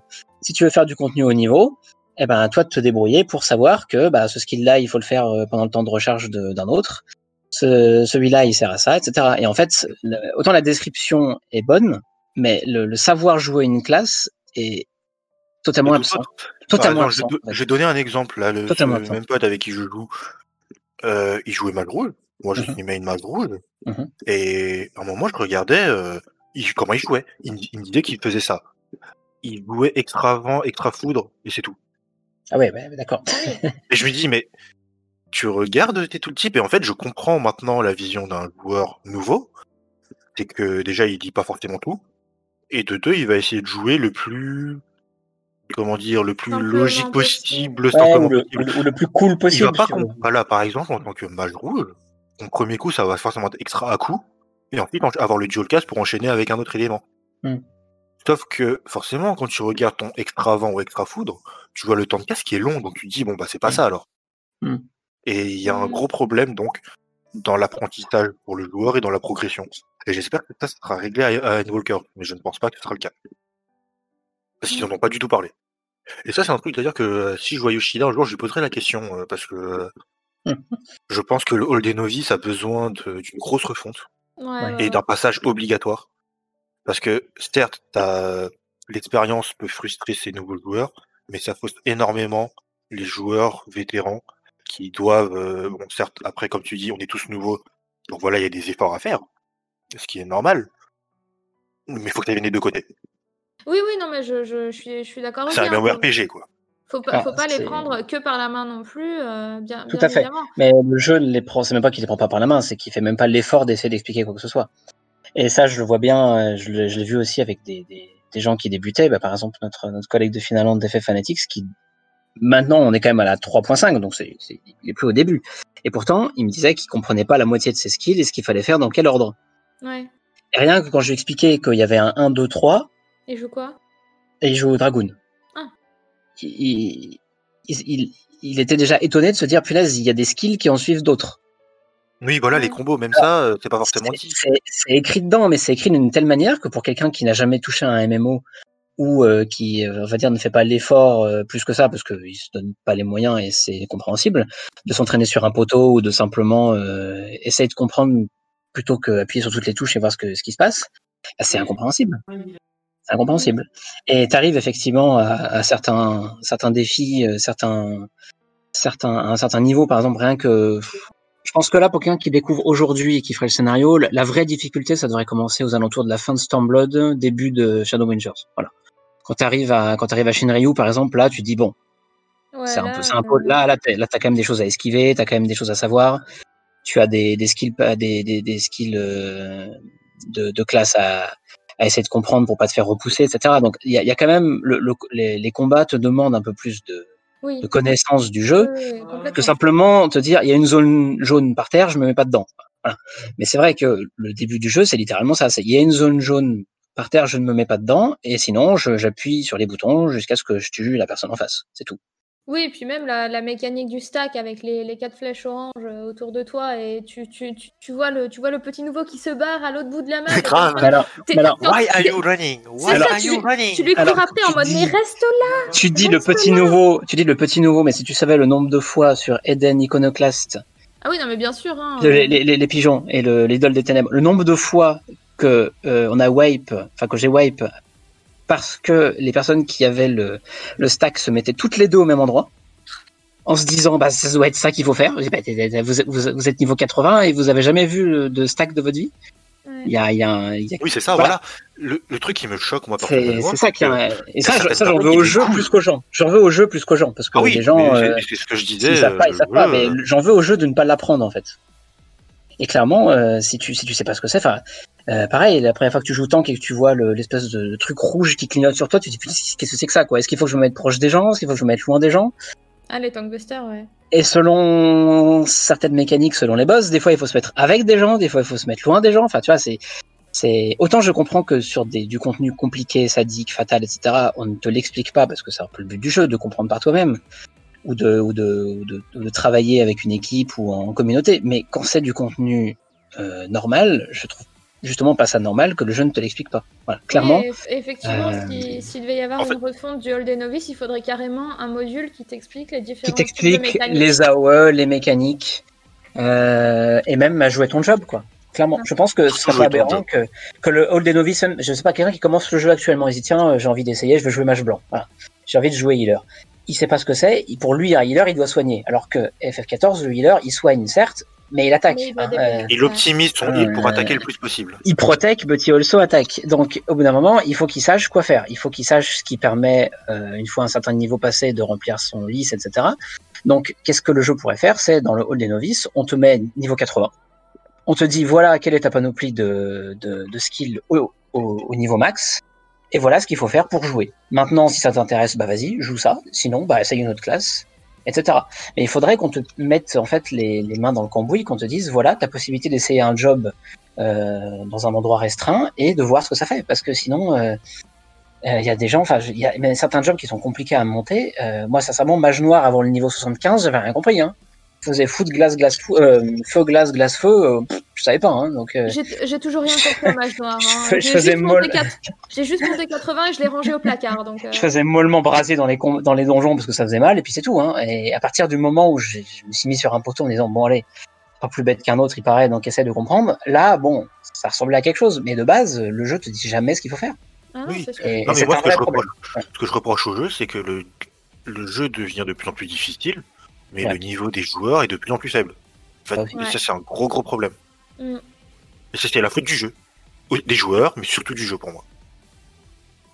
Il devient plus difficile, oui, parce que en fait, à un moment, tu dois connaître des mécaniques un peu par cœur. Y a des télégraphes qui n'apparaissent plus. Même, enfin voilà, plus tu avances dans le jeu et moins ça apparaît, euh, moins les choses. normal, même sur Eden normal, j'ai trouvé que la difficulté était euh, plus élevée par rapport à Omega, par exemple. En normal, hein. Ah oui, non. Alors, les classes, les classes, c'est autre chose. Moi, je te parle des combats. Oui, ce que dit Getsuya, ce que dit Getsuya, les classes deviennent de plus en plus simples. Hmm.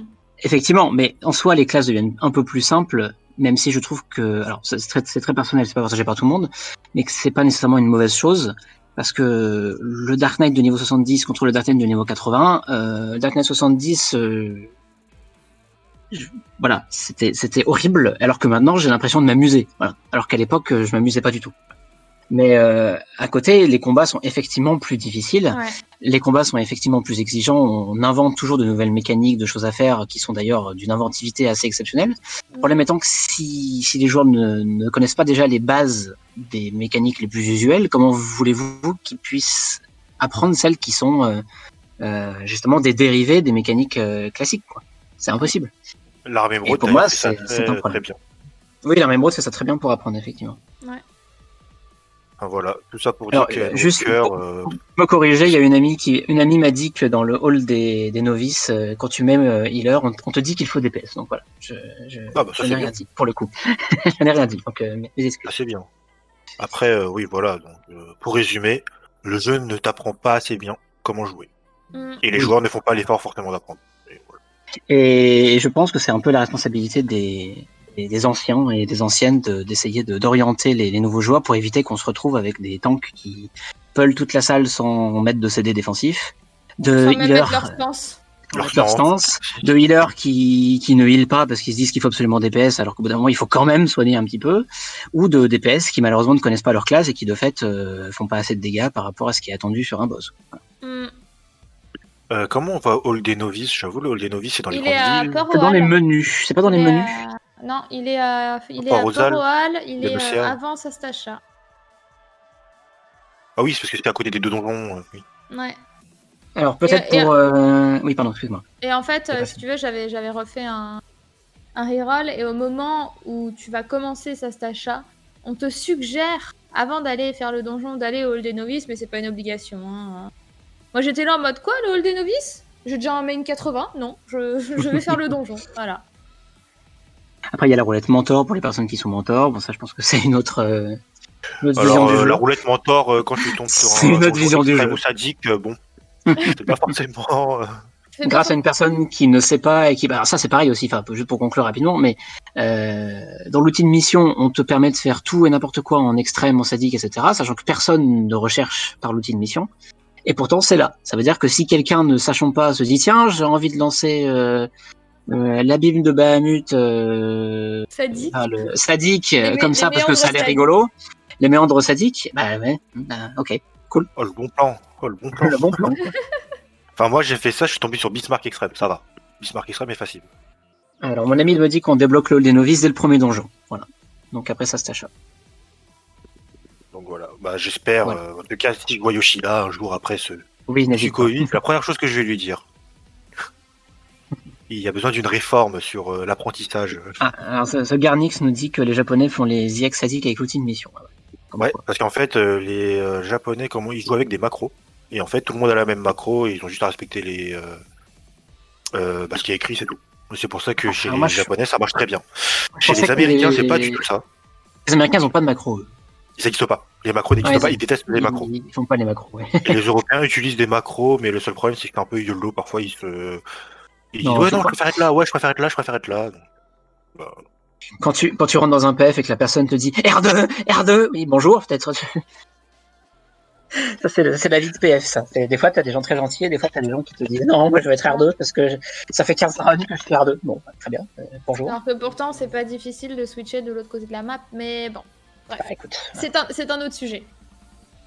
Alors, pour, euh, pour conclure peut-être sur un dernier sujet et conclure, euh, parce que ça fait déjà plus de deux heures, Évidemment, nous avons dépassé. Je voulais juste qu'on parle, si ça vous va, aussi de voilà de, l'état du jeu à l'heure actuelle par rapport euh, à, déjà à la, situation du Covid. On en a parlé, le fait que euh, le Red Fatal a été repoussé, que l'extension a été repoussée aussi. Non, ça, mhm. malheureusement, c'est des impondérables et on n'y peut rien. On sait que la, la gestion est compliquée, mais je trouve qu'elle tient quand même bien la route parce que finalement, on a eu assez peu de, retard entre guillemets, si on peut vraiment parler de, de retard. Mois, de trois mois. Trois mois ouais.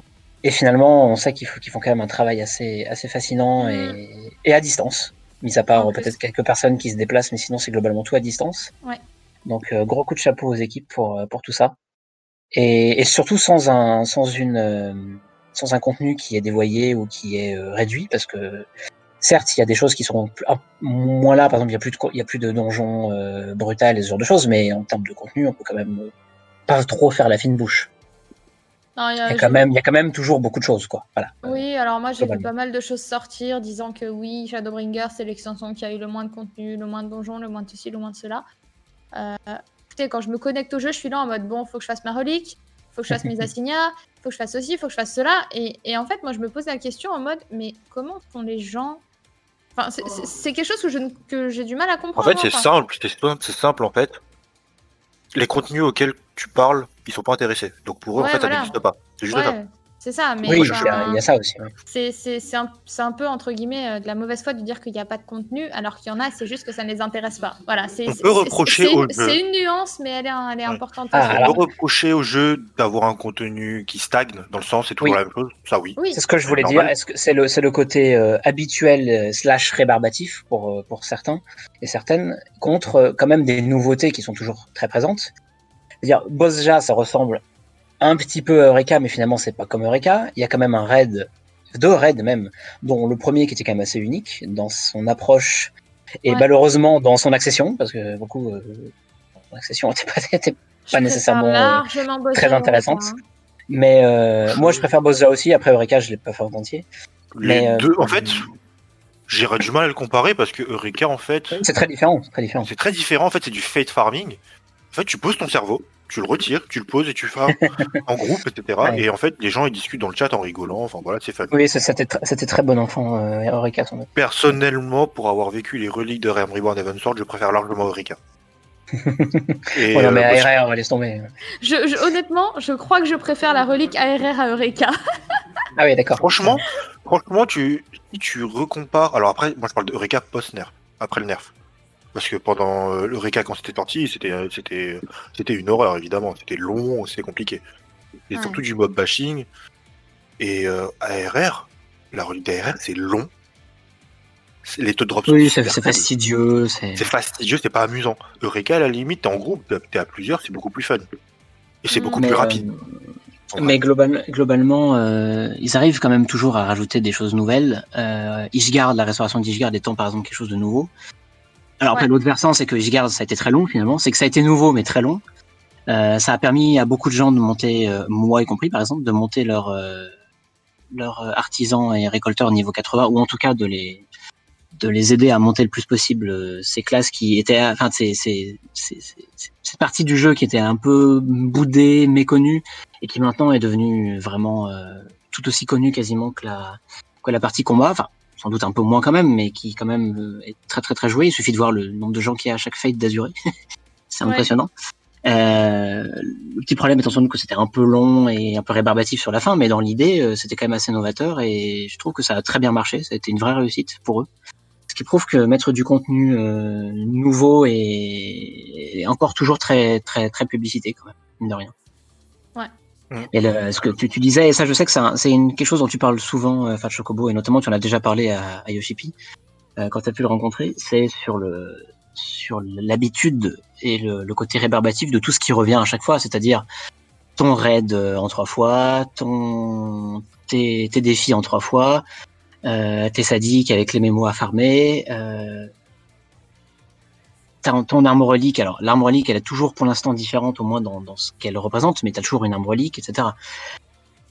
Après, euh, je sais pas ce que tu en penses, toi, qui joue depuis, enfin, vous deux même, qui jouez depuis plus longtemps que moi. Est-ce que vous arrivez quand même toujours à avoir un intérêt à jouer entre les patchs une fois que bon en plus vous faites du HL donc c'est intéressant à, à, discuter mais une fois que le contenu des patchs est fait euh, digéré etc est-ce que vous voyez encore un intérêt pendant les deux trois mois qui euh, qui séparent chaque patch ou est-ce que finalement ça devient une, connexion un peu euh, habituelle? Vous faites vos roulettes euh, vous vous connectez avec votre équipe si vous en avez etc ou, est-ce que vous arrivez toujours à avoir un, renouvellement d'intérêt quand même qui soit pas simplement l'habitude?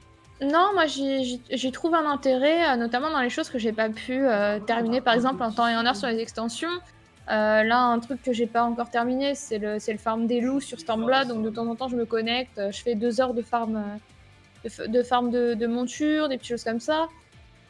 là, maintenant que j'ai mes crafters 80, bah forcément, comme je fais du raid achal, faut que je crafte bah, mes propres bouffes et mes propres popos. Donc du coup, bah, ça induit de faire euh, mes assignats parce que j'ai besoin ah de compo. Euh, ça induit de faire mes mémos parce qu'avec les fabuleux, j'ai besoin de compo aussi.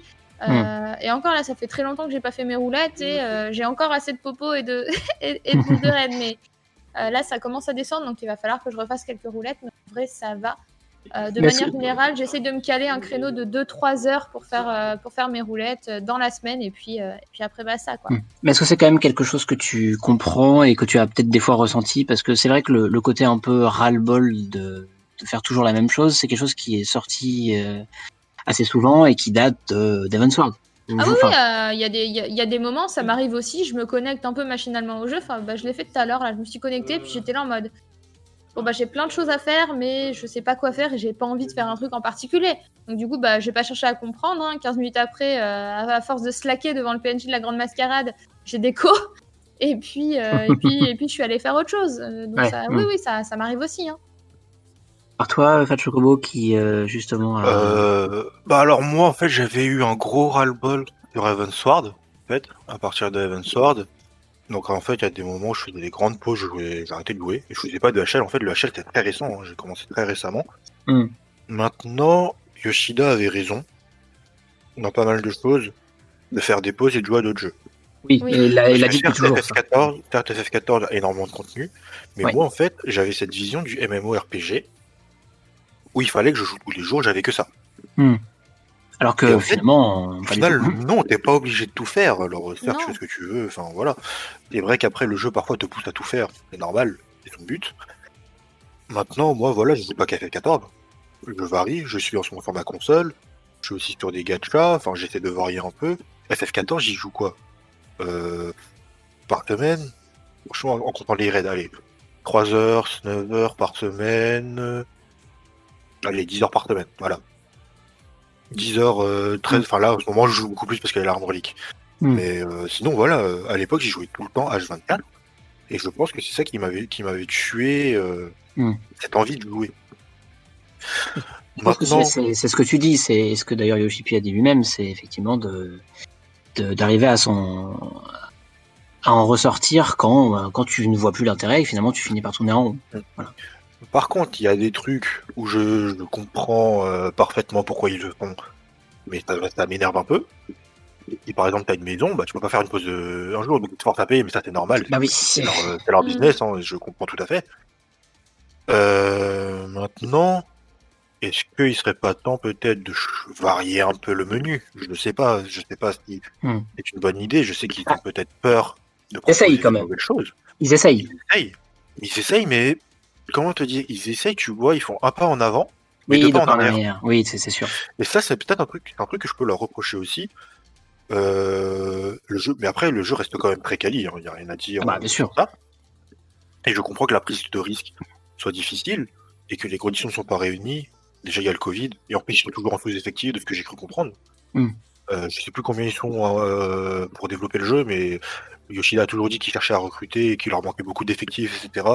C'est pour ça qu'ils n'ont pas pu de, ils ont pas pu développer par exemple la version Xbox parce qu'ils n'ont pas le temps, la version euh, le Fatal parce qu'ils s'occupent à faire d'autres choses. En ils ont Notez bien, euh, notez bien les personnes qui veulent postuler. Notez bien. Oui, voilà, si vous voulez postuler au Japon. Notez bien. important.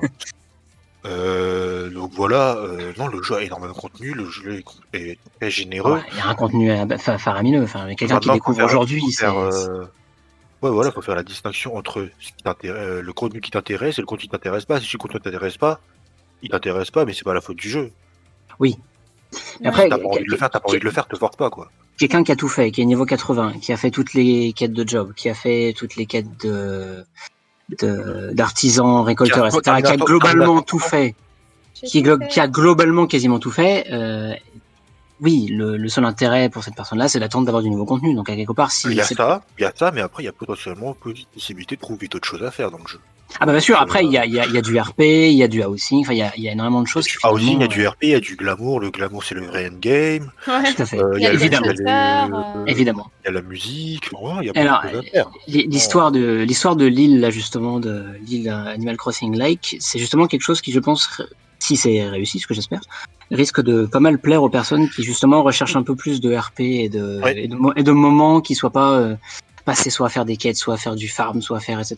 Et ça peut être euh, ça peut être un vrai un vrai air frais pour le pour le jeu aussi. Ouais. Mm. Mais moi, j'ai une crainte aussi, et euh, d'ailleurs, euh, de Garnix en parle. Le Blitz au God Saucer sera probablement mort vite. Et ça, je suis d'accord. En fait, pour moi, ils allouent peut-être trop de ressources dans des contenus qui vont mourir trop vite. Le seul exemple que j'ai en tête et qui est super parlant, le choc des mascottes. Le choc des Mm. mascottes, c'était un poisson d'avril, et du coup, là, qui était drôle, hein, moi, j'ai bien aimé. Finalement, c'est resté. un- Mais c'est pas un contenu que je vais jouer. Enfin, on a vu, le contenu, il était mort. Alors, Il j'ai essayé une, j'ai essayé une fois et j'ai pas fini le truc tellement je donc euh, Le contenu est mort. Il y a des, il y a des récompenses cool, certes, peut-être. Je sais, je pas, qu'il y a des mascottes et tout. Mais ça donne pas, enfin, moi, j'ai pas envie de me prendre la tête avec ce jeu. Je suis là, ah, il y a même le Mahjong. Bon, après, le Mahjong. Le Mahjong est très cool. Le Mahjong est très, le Mahjong est très le cool. Est très cool. Mais c'est sûrement un truc, c'est sûrement un contenu pour les japonais. C'est nous, ça doit pas être ouf, hein, je pense. Voilà, donc, est-ce qu'il n'y a pas justement un souci, euh, d'allocation? Je sais pas. Team Triple Triad ici, hein. le Mahjong, euh, j'aime pas, mais par contre. Le Triple Triad, ça je pense, je sais pas si ça marche bien. Je pense Le que oui. Triple Ah, triple Triad. euh, maintenant ça marche bien les les les, un, les, mo- un les mo- tournois ça marche bien là maintenant. un moment, Ouais. ça m'a pris, je suis allée voir tous les PNJ du jeu, j'ai battu tous les PNJ du jeu, j'étais là en mode yes. Ouais, voilà. Et sauf qu'ils en ont rajouté de nouveaux, donc euh, bah, Bah, par exemple, voilà, The Garnis qui parle de la pêche en mer. La pêche en mer, c'est du très bon contenu. Ça permet La pêche en mer c'est cool. La pêche en mer c'est cool. franchement, Ouais. c'est plutôt cool à faire de temps en temps. Le triple trial, il y a des tournois. Ouais. Euh, Enfin voilà, maintenant le problème c'est voilà le baseball, les gens réclament. Ah oui c'est depuis très longtemps. Les gens ils réclament, mais moi je pense, enfin et j'espère me tromper, hein, que je pense que le, le- ce contenu va être déserté et qu'ils vont, ah, vont, vont allouer des ressources mais énormes. Oui pour un truc qui finalement sera joué un tout petit peu et pas tant que ça. C'est ça, enfin Ouais. voilà. Hum, ouais. C'est- Mais en fait, Quand, quand ça sort les gens s'y intéressent. oui c'est normal. Mais s'il n'y a pas suffisamment de de poursuite euh, dans les idées et que ça reste à, à, l'état d'embryon ou à l'état de ce qui a été créé, en fait, bah, comme justement le choc des mascottes, et il y a d'autres choses comme ça, euh, bah, les gens vont s'arrêter. La pêche à haute mer, par exemple, il me semble pas qu'ils aient fait de mise à jour véritable, ce qui fait qu'à l'époque c'était rempli, et maintenant, euh, je sais pas s'il y a beaucoup de monde. Ils ont rajouté du contenu, de nouvelles routes. Etc. Ils ont rajouté, bon, bah, c'est bien. Euh, ils ont rajouté ça au dernier patch justement. Et le problème c'est ça, c'est que plus ils créent de, nouveaux choses, de nouvelles choses, qui est génial, plus ils vont être obligés de les mettre à jour. Et plus ils doivent mettre à jour de choses, plus ça fait du boulot, etc., etc. Et au bout d'un moment, c'est sans fin, quoi. Vraiment, c'est. Mm. C'est vrai que les gens qui râlent le fait qu'il n'y a pas assez de contenu, je trouve que c'est c'est arche quand même, parce qu'il y a beaucoup de contenu. Et il y a beaucoup de, beaucoup de choses qui sont quand même mises à jour. Donc, euh... c'est, après, c'est un débat sans fin, c'est, très, c'est très personnel, c'est très personnel. Il y a deux gardiens qui disent après, il faut savoir si les devs qui font le code source sont pas des devs de combat. Alors, ça, je ne sais pas du tout. Ah, je sais pas du tout non plus. Mais, potentiellement, ces devs-là peuvent aider les autres devs, etc., etc. Je pense que mm. quand tu es recruté dans une boîte, par exemple de game design, je ne sais mm. rien, Guy Tsuya pourra nous en parler un peu plus, c'est lui qui est le mm. spécialiste si tu sais faire ça, tu t'es potentiellement bossé pour faire des combats ou autre chose. Euh, là, par exemple, on n'a pas eu de palais des morts. Euh, enfin, Bosja a pris la place du palais des morts. Est-ce que si, par exemple, euh, le contenu du Blitzball était annulé, enfin, c'est une théorie, hein, je pense pas que c'est du tout ça, du, ça du tout. Hein. Si, imaginons que c'est le Blitzball 7.0.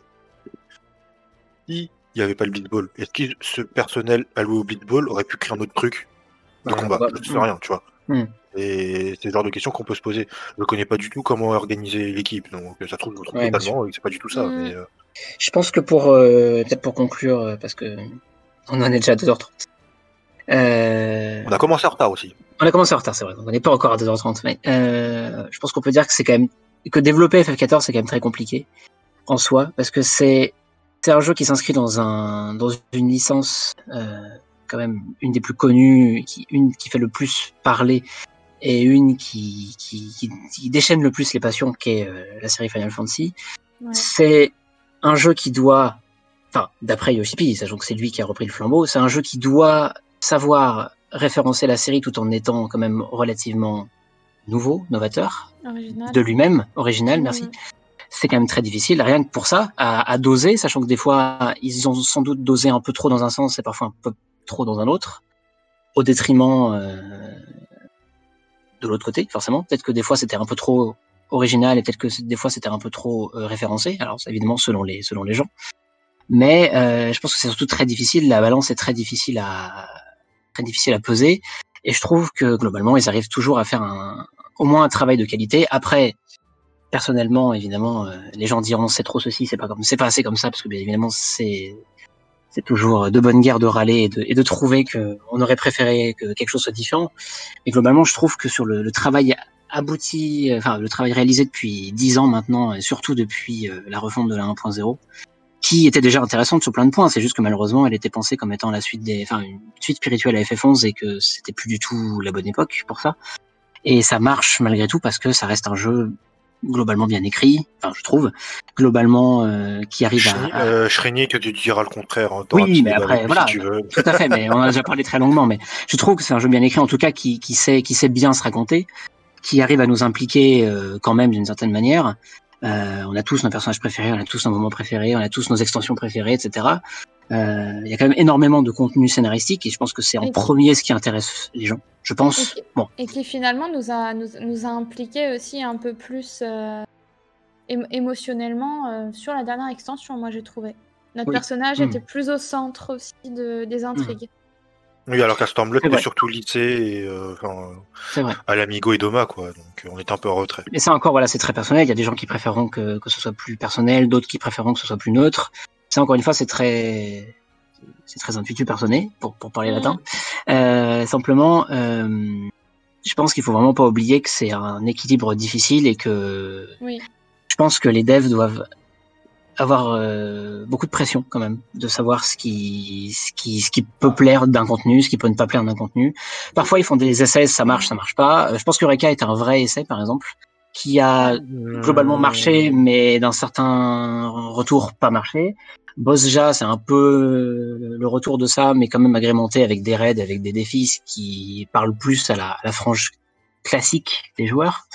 Et finalement, euh, voilà, ils essaient des choses. Parfois ça réussit, parfois ça rate, mais globalement, euh, ils font quand même pas mal de prises de risques, tout en étant Bah, quand même dans une. euh, Le plus gros fait auquel je pense chez FF14, donc il y a eu le choc des mascottes, mais il y a eu un autre truc, ouais. le diadème. Le premier diadème à diadème sa sortie, le premier diadème, c'était Ouais. une horreur. C'était Je trouve- une horreur. Je trouve qu'ils l'ont. euh, je trouve que là, justement, avec euh, en lien avec Azuré, ils l'ont très bien euh, recyclé finalement. Mm. Ils l'ont Oui, le, nouveau, le est très bien, ouais, je trouve. Mais euh, voilà, est-ce que vous avez un peut-être un une Euh, bah, Il idée y a à dire pour, qui pour- dit, pour la fin euh, il y a Gitsuya qui dit après FF14, je pense qu'ils sont pas bien supportés aussi par SE, par Square Enix. C'est vrai. J'ai cette Oui. impression aussi que, que Mm. FF14 rapporte énormément, mais Oui. qu'il n'a pas ce retour en investissement. Il Ouais. est que le- l'argent est alloué de part. C'est normal, mais Mm. dommage en même temps. Ça, je ne sais pas, je t'avoue. Euh, j'ai pas les, j'ai pas le, le retour J'ai là-dessus. pas, ouais, euh, c'est c'est Ce, qui l'impression est, que ça ce donne. qui- ce qui est sûr, c'est qu'FF14 reste une belle poule aux odeurs pour eux. On va pas se mentir. Oui, Pour l'instant, il a toujours pas encore atteint le niveau d'FF11, mine de rien, en termes de rentabilité. Euh, il faut le savoir, parce qu'FF11 au Japon, c'était tellement un phénomène que ça a quand même rapporté un argent phénoménal. D'accord. Mais il est en bonne voie. Il est en bonne voie. Il reste un des premiers pourvoyeurs actuels. Oui, parce de- que FF, Square Enix. FF11, on en parle là, mais FF11, il a 20 ans, je crois. Oui, et il 19 continue toujours. Et au Japon, il 19 ans, continue voilà. toujours. Enfin, pas qu'au Japon, Voilà. hein, mais au Japon, il continue toujours d'être très apprécié. Alors que FF14, bon, on va compter que à partir de 2013, à Realm Reborn, ça fait que 8 ans. Enfin, Oui. 7 ans et demi. Donc on n'y est Mais- pas encore. Mais voilà, je pense Euh, qu'ils vont, ils vont, ils vont vraiment continuer de- d'essayer de l'étendre le plus possible. Ils savent que c'est un jeu très apprécié, alors qu'il y a évidemment aussi beaucoup de détracteurs, hein, et heureusement, parce que il faut, il faut, il faut tout pour faire un monde. oui, et on peut. En l'occurrence 14, mais euh, globalement, euh, c'est un- c'est quand même un jeu très apprécié qui, euh, qui a une énorme communauté et dans beaucoup de Mhm. pays. Dire, au Japon, la communauté est énorme, mais rien qu'à voir en France, on a une communauté gigantesque. Vraiment, Ouais. enfin, c'est vraiment une énorme communauté FF14. Et il y a beaucoup de gens qui jouent à FF14. Oui, pardon. Dédicace à l'équipe communautaire d'FF14, hein, qui salue. Oui. Oui. Enfin, qui travaillent, qui travaillent euh, beaucoup et très bien. Euh, et euh, qu'est-ce que je voulais dire? Je ne sais plus. Oui, qu'il y a, il y a énormément de fans en France et même des fans qui qui connaissaient pas du tout la série FF et qui se sont intéressés parce qu'ils étaient fans de, de MMO. Ouais. Il y a, il y a beaucoup de fans de. MMO en France et il y en a beaucoup qui sont intéressés à FF14 et à la série FF grâce à grâce au fait qu'FF14 était un MMO, grâce à Realm Reborn.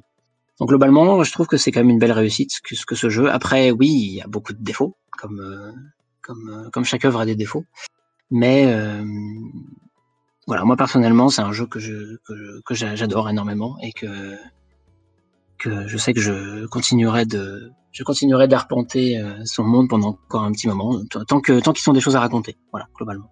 Mm. Est-ce que vous avez un petit un petit mot de la fin euh, tous les deux? Pareil, moi, ce- moi FF14, euh, depuis, euh, depuis un certain temps maintenant, c'est quand même un jeu qui a, qui a littéralement hein, changé, ma, changé ma vie. Donc Oui. c'est vrai, que- c'est vrai que j'ai une affection toute particulière. Enfin, c'est ce qui, c'est ce qui m'a motivé à participer à des conventions, à, des, à, à me lancer un petit peu sur, sur, euh, sur des contenus, à, à créer un petit peu des, des- des petites choses et tout. Donc, euh, ouais, pour le coup, FF14 a vraiment changé ma vie. C'est mon premier MMO. euh, et euh, clairement, je suis pas prête de le lâcher non plus, quoi. Voilà, c'est. Je, je l'aime d'amour, ce jeu. Hum, quant à moi, bah non, bah comme a dit Zahira, euh, moi aussi F14 ça a changé ma vie. Euh, pour sur pas mal de points d'ailleurs. Euh, je vais Bah, pas aller dans oui. les détails parce que c'est personnel, mais euh, voilà, enfin. Ça peut rentrer de chamboule- Et oui, il y a beaucoup de chamboulements dans ma vie grâce à FF14. je Ouais, suis pas prêt de le lâcher non plus. Maintenant, je devrais le lâcher, ça arrivera un jour ou l'autre. Mais je ne regretterai jamais mon temps passé dessus. Hum. Ça reste voilà une partie de ma vie. Euh, les gens qui, si vous ne jouez pas encore à FF14, n'hésitez pas à vous lancer. Il y a la version d'essai jusqu'au niveau 60, 3.5, Ouais. c'est gratuit, sans limite de temps. Vous avez des restrictions sociales, mais c'est tout. Il y a des gens qui sont là pour vous aider dans, dans les Discord, etc. Il y a Mm. des guides, il y a notre lexique. Oui. Euh, donc, euh, Finalement, non, on parle je- beaucoup d'FF14 en plus. Donc, on parle beaucoup d'F14. Bah, en même temps, c'est un MMO, donc euh, c'est normal. Il y a beaucoup d'acti- d'activités dessus. Ouais, de- il y a beaucoup de contenu, beaucoup de mises à jour. Enfin, pas tant que ça de mises à jour, mais au moins beaucoup de contenu qui. À chaque mise à jour, les contenus sont, sont, sont conséquents. Euh, je pense après voilà combien de temps FF14 va tenir. Je pense. Alors, au vu de la situation avec l'évolution euh, des jeux vidéo, etc., je lui donne encore 10 ans. Voilà, donc le Oh, Chippy il y a- a dit qu'il en, a dit qu'il en avait pour 5 ans. Ans. Histoire minimum. Alors, minimum. Hein, il C'est a ça. pas dit qu'elle allait le lâcher. Je dis, je dis ça, c'est parce qu'à un moment, en fait, il a dit, un- il a dit un truc. Les MMORPG, ça marche plus. il voudrait que les gens fassent des jeux comme Fortnite. Mhm. Alors, je comprends ce qu'il veut dire, et je vois, je, je comprends ce qu'il veut dire et pourquoi il a dit ça. Maintenant, je trouve que les jeux comme Fortnite, maintenant, c'est un peu démodé. Parce que est-ce qu'on entend encore beaucoup des Battle Royale comme à l'époque Non, non, non, c'est pas, c'est entre, enfin, je veux dire, ça, ils ont leur noyau de joueurs, mais c'est passé de mode entre guillemets. Voilà, c'est passé de mode. Il y a un autre jeu qui a fait un carton, Genshin Impact. Oui. Je sais pas si vous y avez joué. Non. C'est un jeu gacha Euh, à monde j'y joue. J'y joue, J'y effectivement. j'y joue aussi. C'est un jeu gacha à monde ouvert Et qui marche très bien. euh, qui Mm. marche très très bien. De est- septembre à décembre, ils ont fait 300 millions de dollars, je crois, Ah oui. ce qui représentait 6 millions de dollars par jour. En fait, la- la- le- l'intérêt de Genshin Impact, je pense, au-delà du côté gacha, parce que ça c'est très, c'est très particulier le côté gacha, mais en tant que jeu pur, c'est que c'est un jeu solo complet avec une petite composante euh, quand même multi euh, qui finalement est pas si grande, mais c'est un jeu solo complet avec euh, des mises à jour quand même très régulières, des ajouts de personnages, des ajouts de contenu scénaristique, etc. Et c'est un jeu qui, à mon avis, va va faire un très très gros, Bah, à mon avis, les très développeurs, très là, gros bruit. euh, ouais. les grosses boîtes, là, ils doivent se dire, ils doivent se remettre en question. Genre, euh, ouais, Ah mais oui, clairement. gacha, euh, nos gacha, à côté de ça, c'est nul. Enfin, tu vois.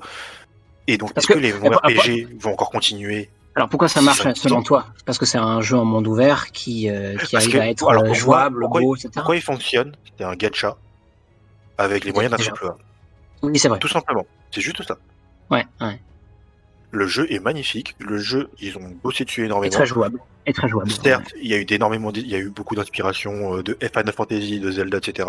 Oui, Mais- c'est vrai. Tu peux, si tu, tu peux t'inspirer, le jeu peut Ouais, toujours être dispo, le jeu dispo est bien partout, quand c'est même. Dispo partout, dispo partout. Enfin voilà, et est-ce qu'on verra un autre MMORPG euh, Final Fantasy? Après justement la vague de Genshin Impact, je sais Euh, pas, tu je- vois. Je pense que Genshin Impact ch- changera effectivement le, le, le, le paysage des, des jeux en, entre guillemets en ligne comme ça. C'est possible qu'il y, aura- il y a un Après, avant et un après. Personnellement, personnellement, je n'aimerais pas voir cette évolution du jeu vidéo parce que pour moi les gachas, c'est pas une bonne chose. Mais Euh, le- je comprends le- pourquoi après. l'éco- L'économie gacha, je suis assez d'accord. Ouais. Mais après, je comprends pourquoi Ouais. ils le font. Hein, C'est normal. C'est une entreprise. Pas, ils sont pas là pour faire de la- de l'associatif. euh, Ah, c'est un autre débat et je pense qu'on va s'arrêter là parce que là on est plus tous sur les 14 mais, mais Mais, le- c'est un euh, autre voilà, débat surtout, FF14, surtout par euh, rapport aux, aux personnes dépendantes etc c'est que ça, ça pose un vrai problème et Mm. Voilà. Il y a donc un- FF14, une je vraie dépendance au jeu. 5-10 ans. Je donne encore 5-10 ans et le jour où il Hmm. arrêtera, bah, je sais même pas si j'y jouerai encore, mais j'y joue, je continuerai à jouer avec plaisir, Hmm. tant qu'il me donne du plaisir. Ah, mais si. Enfin, moi, c'est la même chose, mais admettons qu'il- que je continue de kiffer FF14 et qu'il tient encore 10 ans, j'aurais passé euh, littéralement 18 ans de ma vie sur FF14, quoi. Genre, genre je, je, serais, je, serais, euh, je serais vers mes, vers mes 40 ans, parce que là, je vais avoir 30 ans à la fin de l'année, je serais vers mes 40 ans, je serais encore en train de jouer à FF14. En vrai, moi, euh, je suis OP, hein. Moi, je dis pas non, hein. tant, que, tant que le jeu me plaît. euh, ah bah tant, qu'ils ont des choses à raconter et pour l'instant ils ont encore des choses à raconter donc on peut leur ça. faire confiance C'est ça. Je pense qu'en je- fait euh, oui pardon je, excuse-moi et je pense que le jour où ils annoncent la fin d'FF14, mais en fait, je vais, je vais être malheureuse, mais euh, comme si, comme, comme si, comme si je perdais un des trucs Bah, les, plus- précieux de ma C'était vie, une en partie fait. de ta vie, c'est normal. après Ouais. tu sais euh, les, des MMO qui durent depuis le premier jour il y en a encore hein, Ultima Online C'est c'est un truc EverQuest. euh, c'est vieux comme le monde EverQuest ça continue toujours ouais, euh, Cape. WoW, euh, WoW, ça fait depuis 2003 et toujours là hein, donc euh, je pense qu'il y a toujours de l'avenir pour des MMO Euh, FF14 est, est quand même le deuxième maintenant. Euh, il est toujours derrière WoW, mais c'est quand même le deuxième. Il est quand même très très solide. Et je pense que il y a encore de très très beaux jours devant lui quand même. Vraiment. Quand on voit le, le, le... À un 80 serveur ans, tu privé. vas flippé. Mais complètement, je serai dans mon EHPAD et euh, j'exigerai d'avoir mon bureau, mon PC pour jouer à FF14. Globalement, oui, je pense qu'il y a encore de beaux jours devant lui et Alors, FF14. Nolan classique. Nightmare. Voilà. C'est tout ce que je peux te dire. Au passage, No- compris la référence, mais. Nolanel, Nolanel euh, Valéroyan, je pense que c'est une référence à Saint Valéroyan qui euh, qui est un saint de Dishgard. Donc euh, petite référence lore. Ben voilà. Voilà, Je pense qu'on a, on a, on a bien fait le tour. On a pris beaucoup plus de temps que prévu. Je suis désolé aux, aux 17 personnes qui sont encore là. Oh non, 16 personnes qui sont encore là. En tout cas, merci infiniment de nous avoir suivis. J'espère que nous n'avons pas trop trop euh, digressé ni trop répété. Et j'espère que ça vous a plu surtout. C'était une première, c'était une première pour euh, nous. Donc, euh, n'hésitez pas si vous avez des, dire, euh, voilà, si vous avez des, si vous avez des, euh, des cri- même des critiques, etc. Tout est, tout est bon à prendre, il n'y a pas de problème. On risque pas de mal le prendre. Mm. Et si vous avez d'autres d'autres envies, d'autres émissions, que ce soit liées à FF14 ou à d'autres sujets sur euh, la série Final Fantasy ou sur Square Enix, parce que ça reste notre cœur de métier, euh, n'hésitez pas. Sachant que bientôt il va y avoir la sortie de Nier Réplicante, euh, il pourrait y avoir de quoi aussi euh, reparler un petit peu. à chaque fois qu'on dit Nier, Getsuya il hurle Nier. Et je, je te comprends mon grand, je te comprends. Donc merci à, merci à vous deux, merci Isa pour euh, avoir été notre invité de prestige. merci, merci pour l'invitation, hein, ça m'a fait super plaisir. Je pourrais parler d'FF14 pendant des heures. Donc, ah euh, bah, on a bien vu. ça m'a fait très très on plaisir. Bien vu. On a bien vu, c'était passionnant, merci beaucoup. merci Facho, comme d'habitude. Ah, merci à toi d'avoir géré. Parfait dans tes interventions. Parfait, parfait.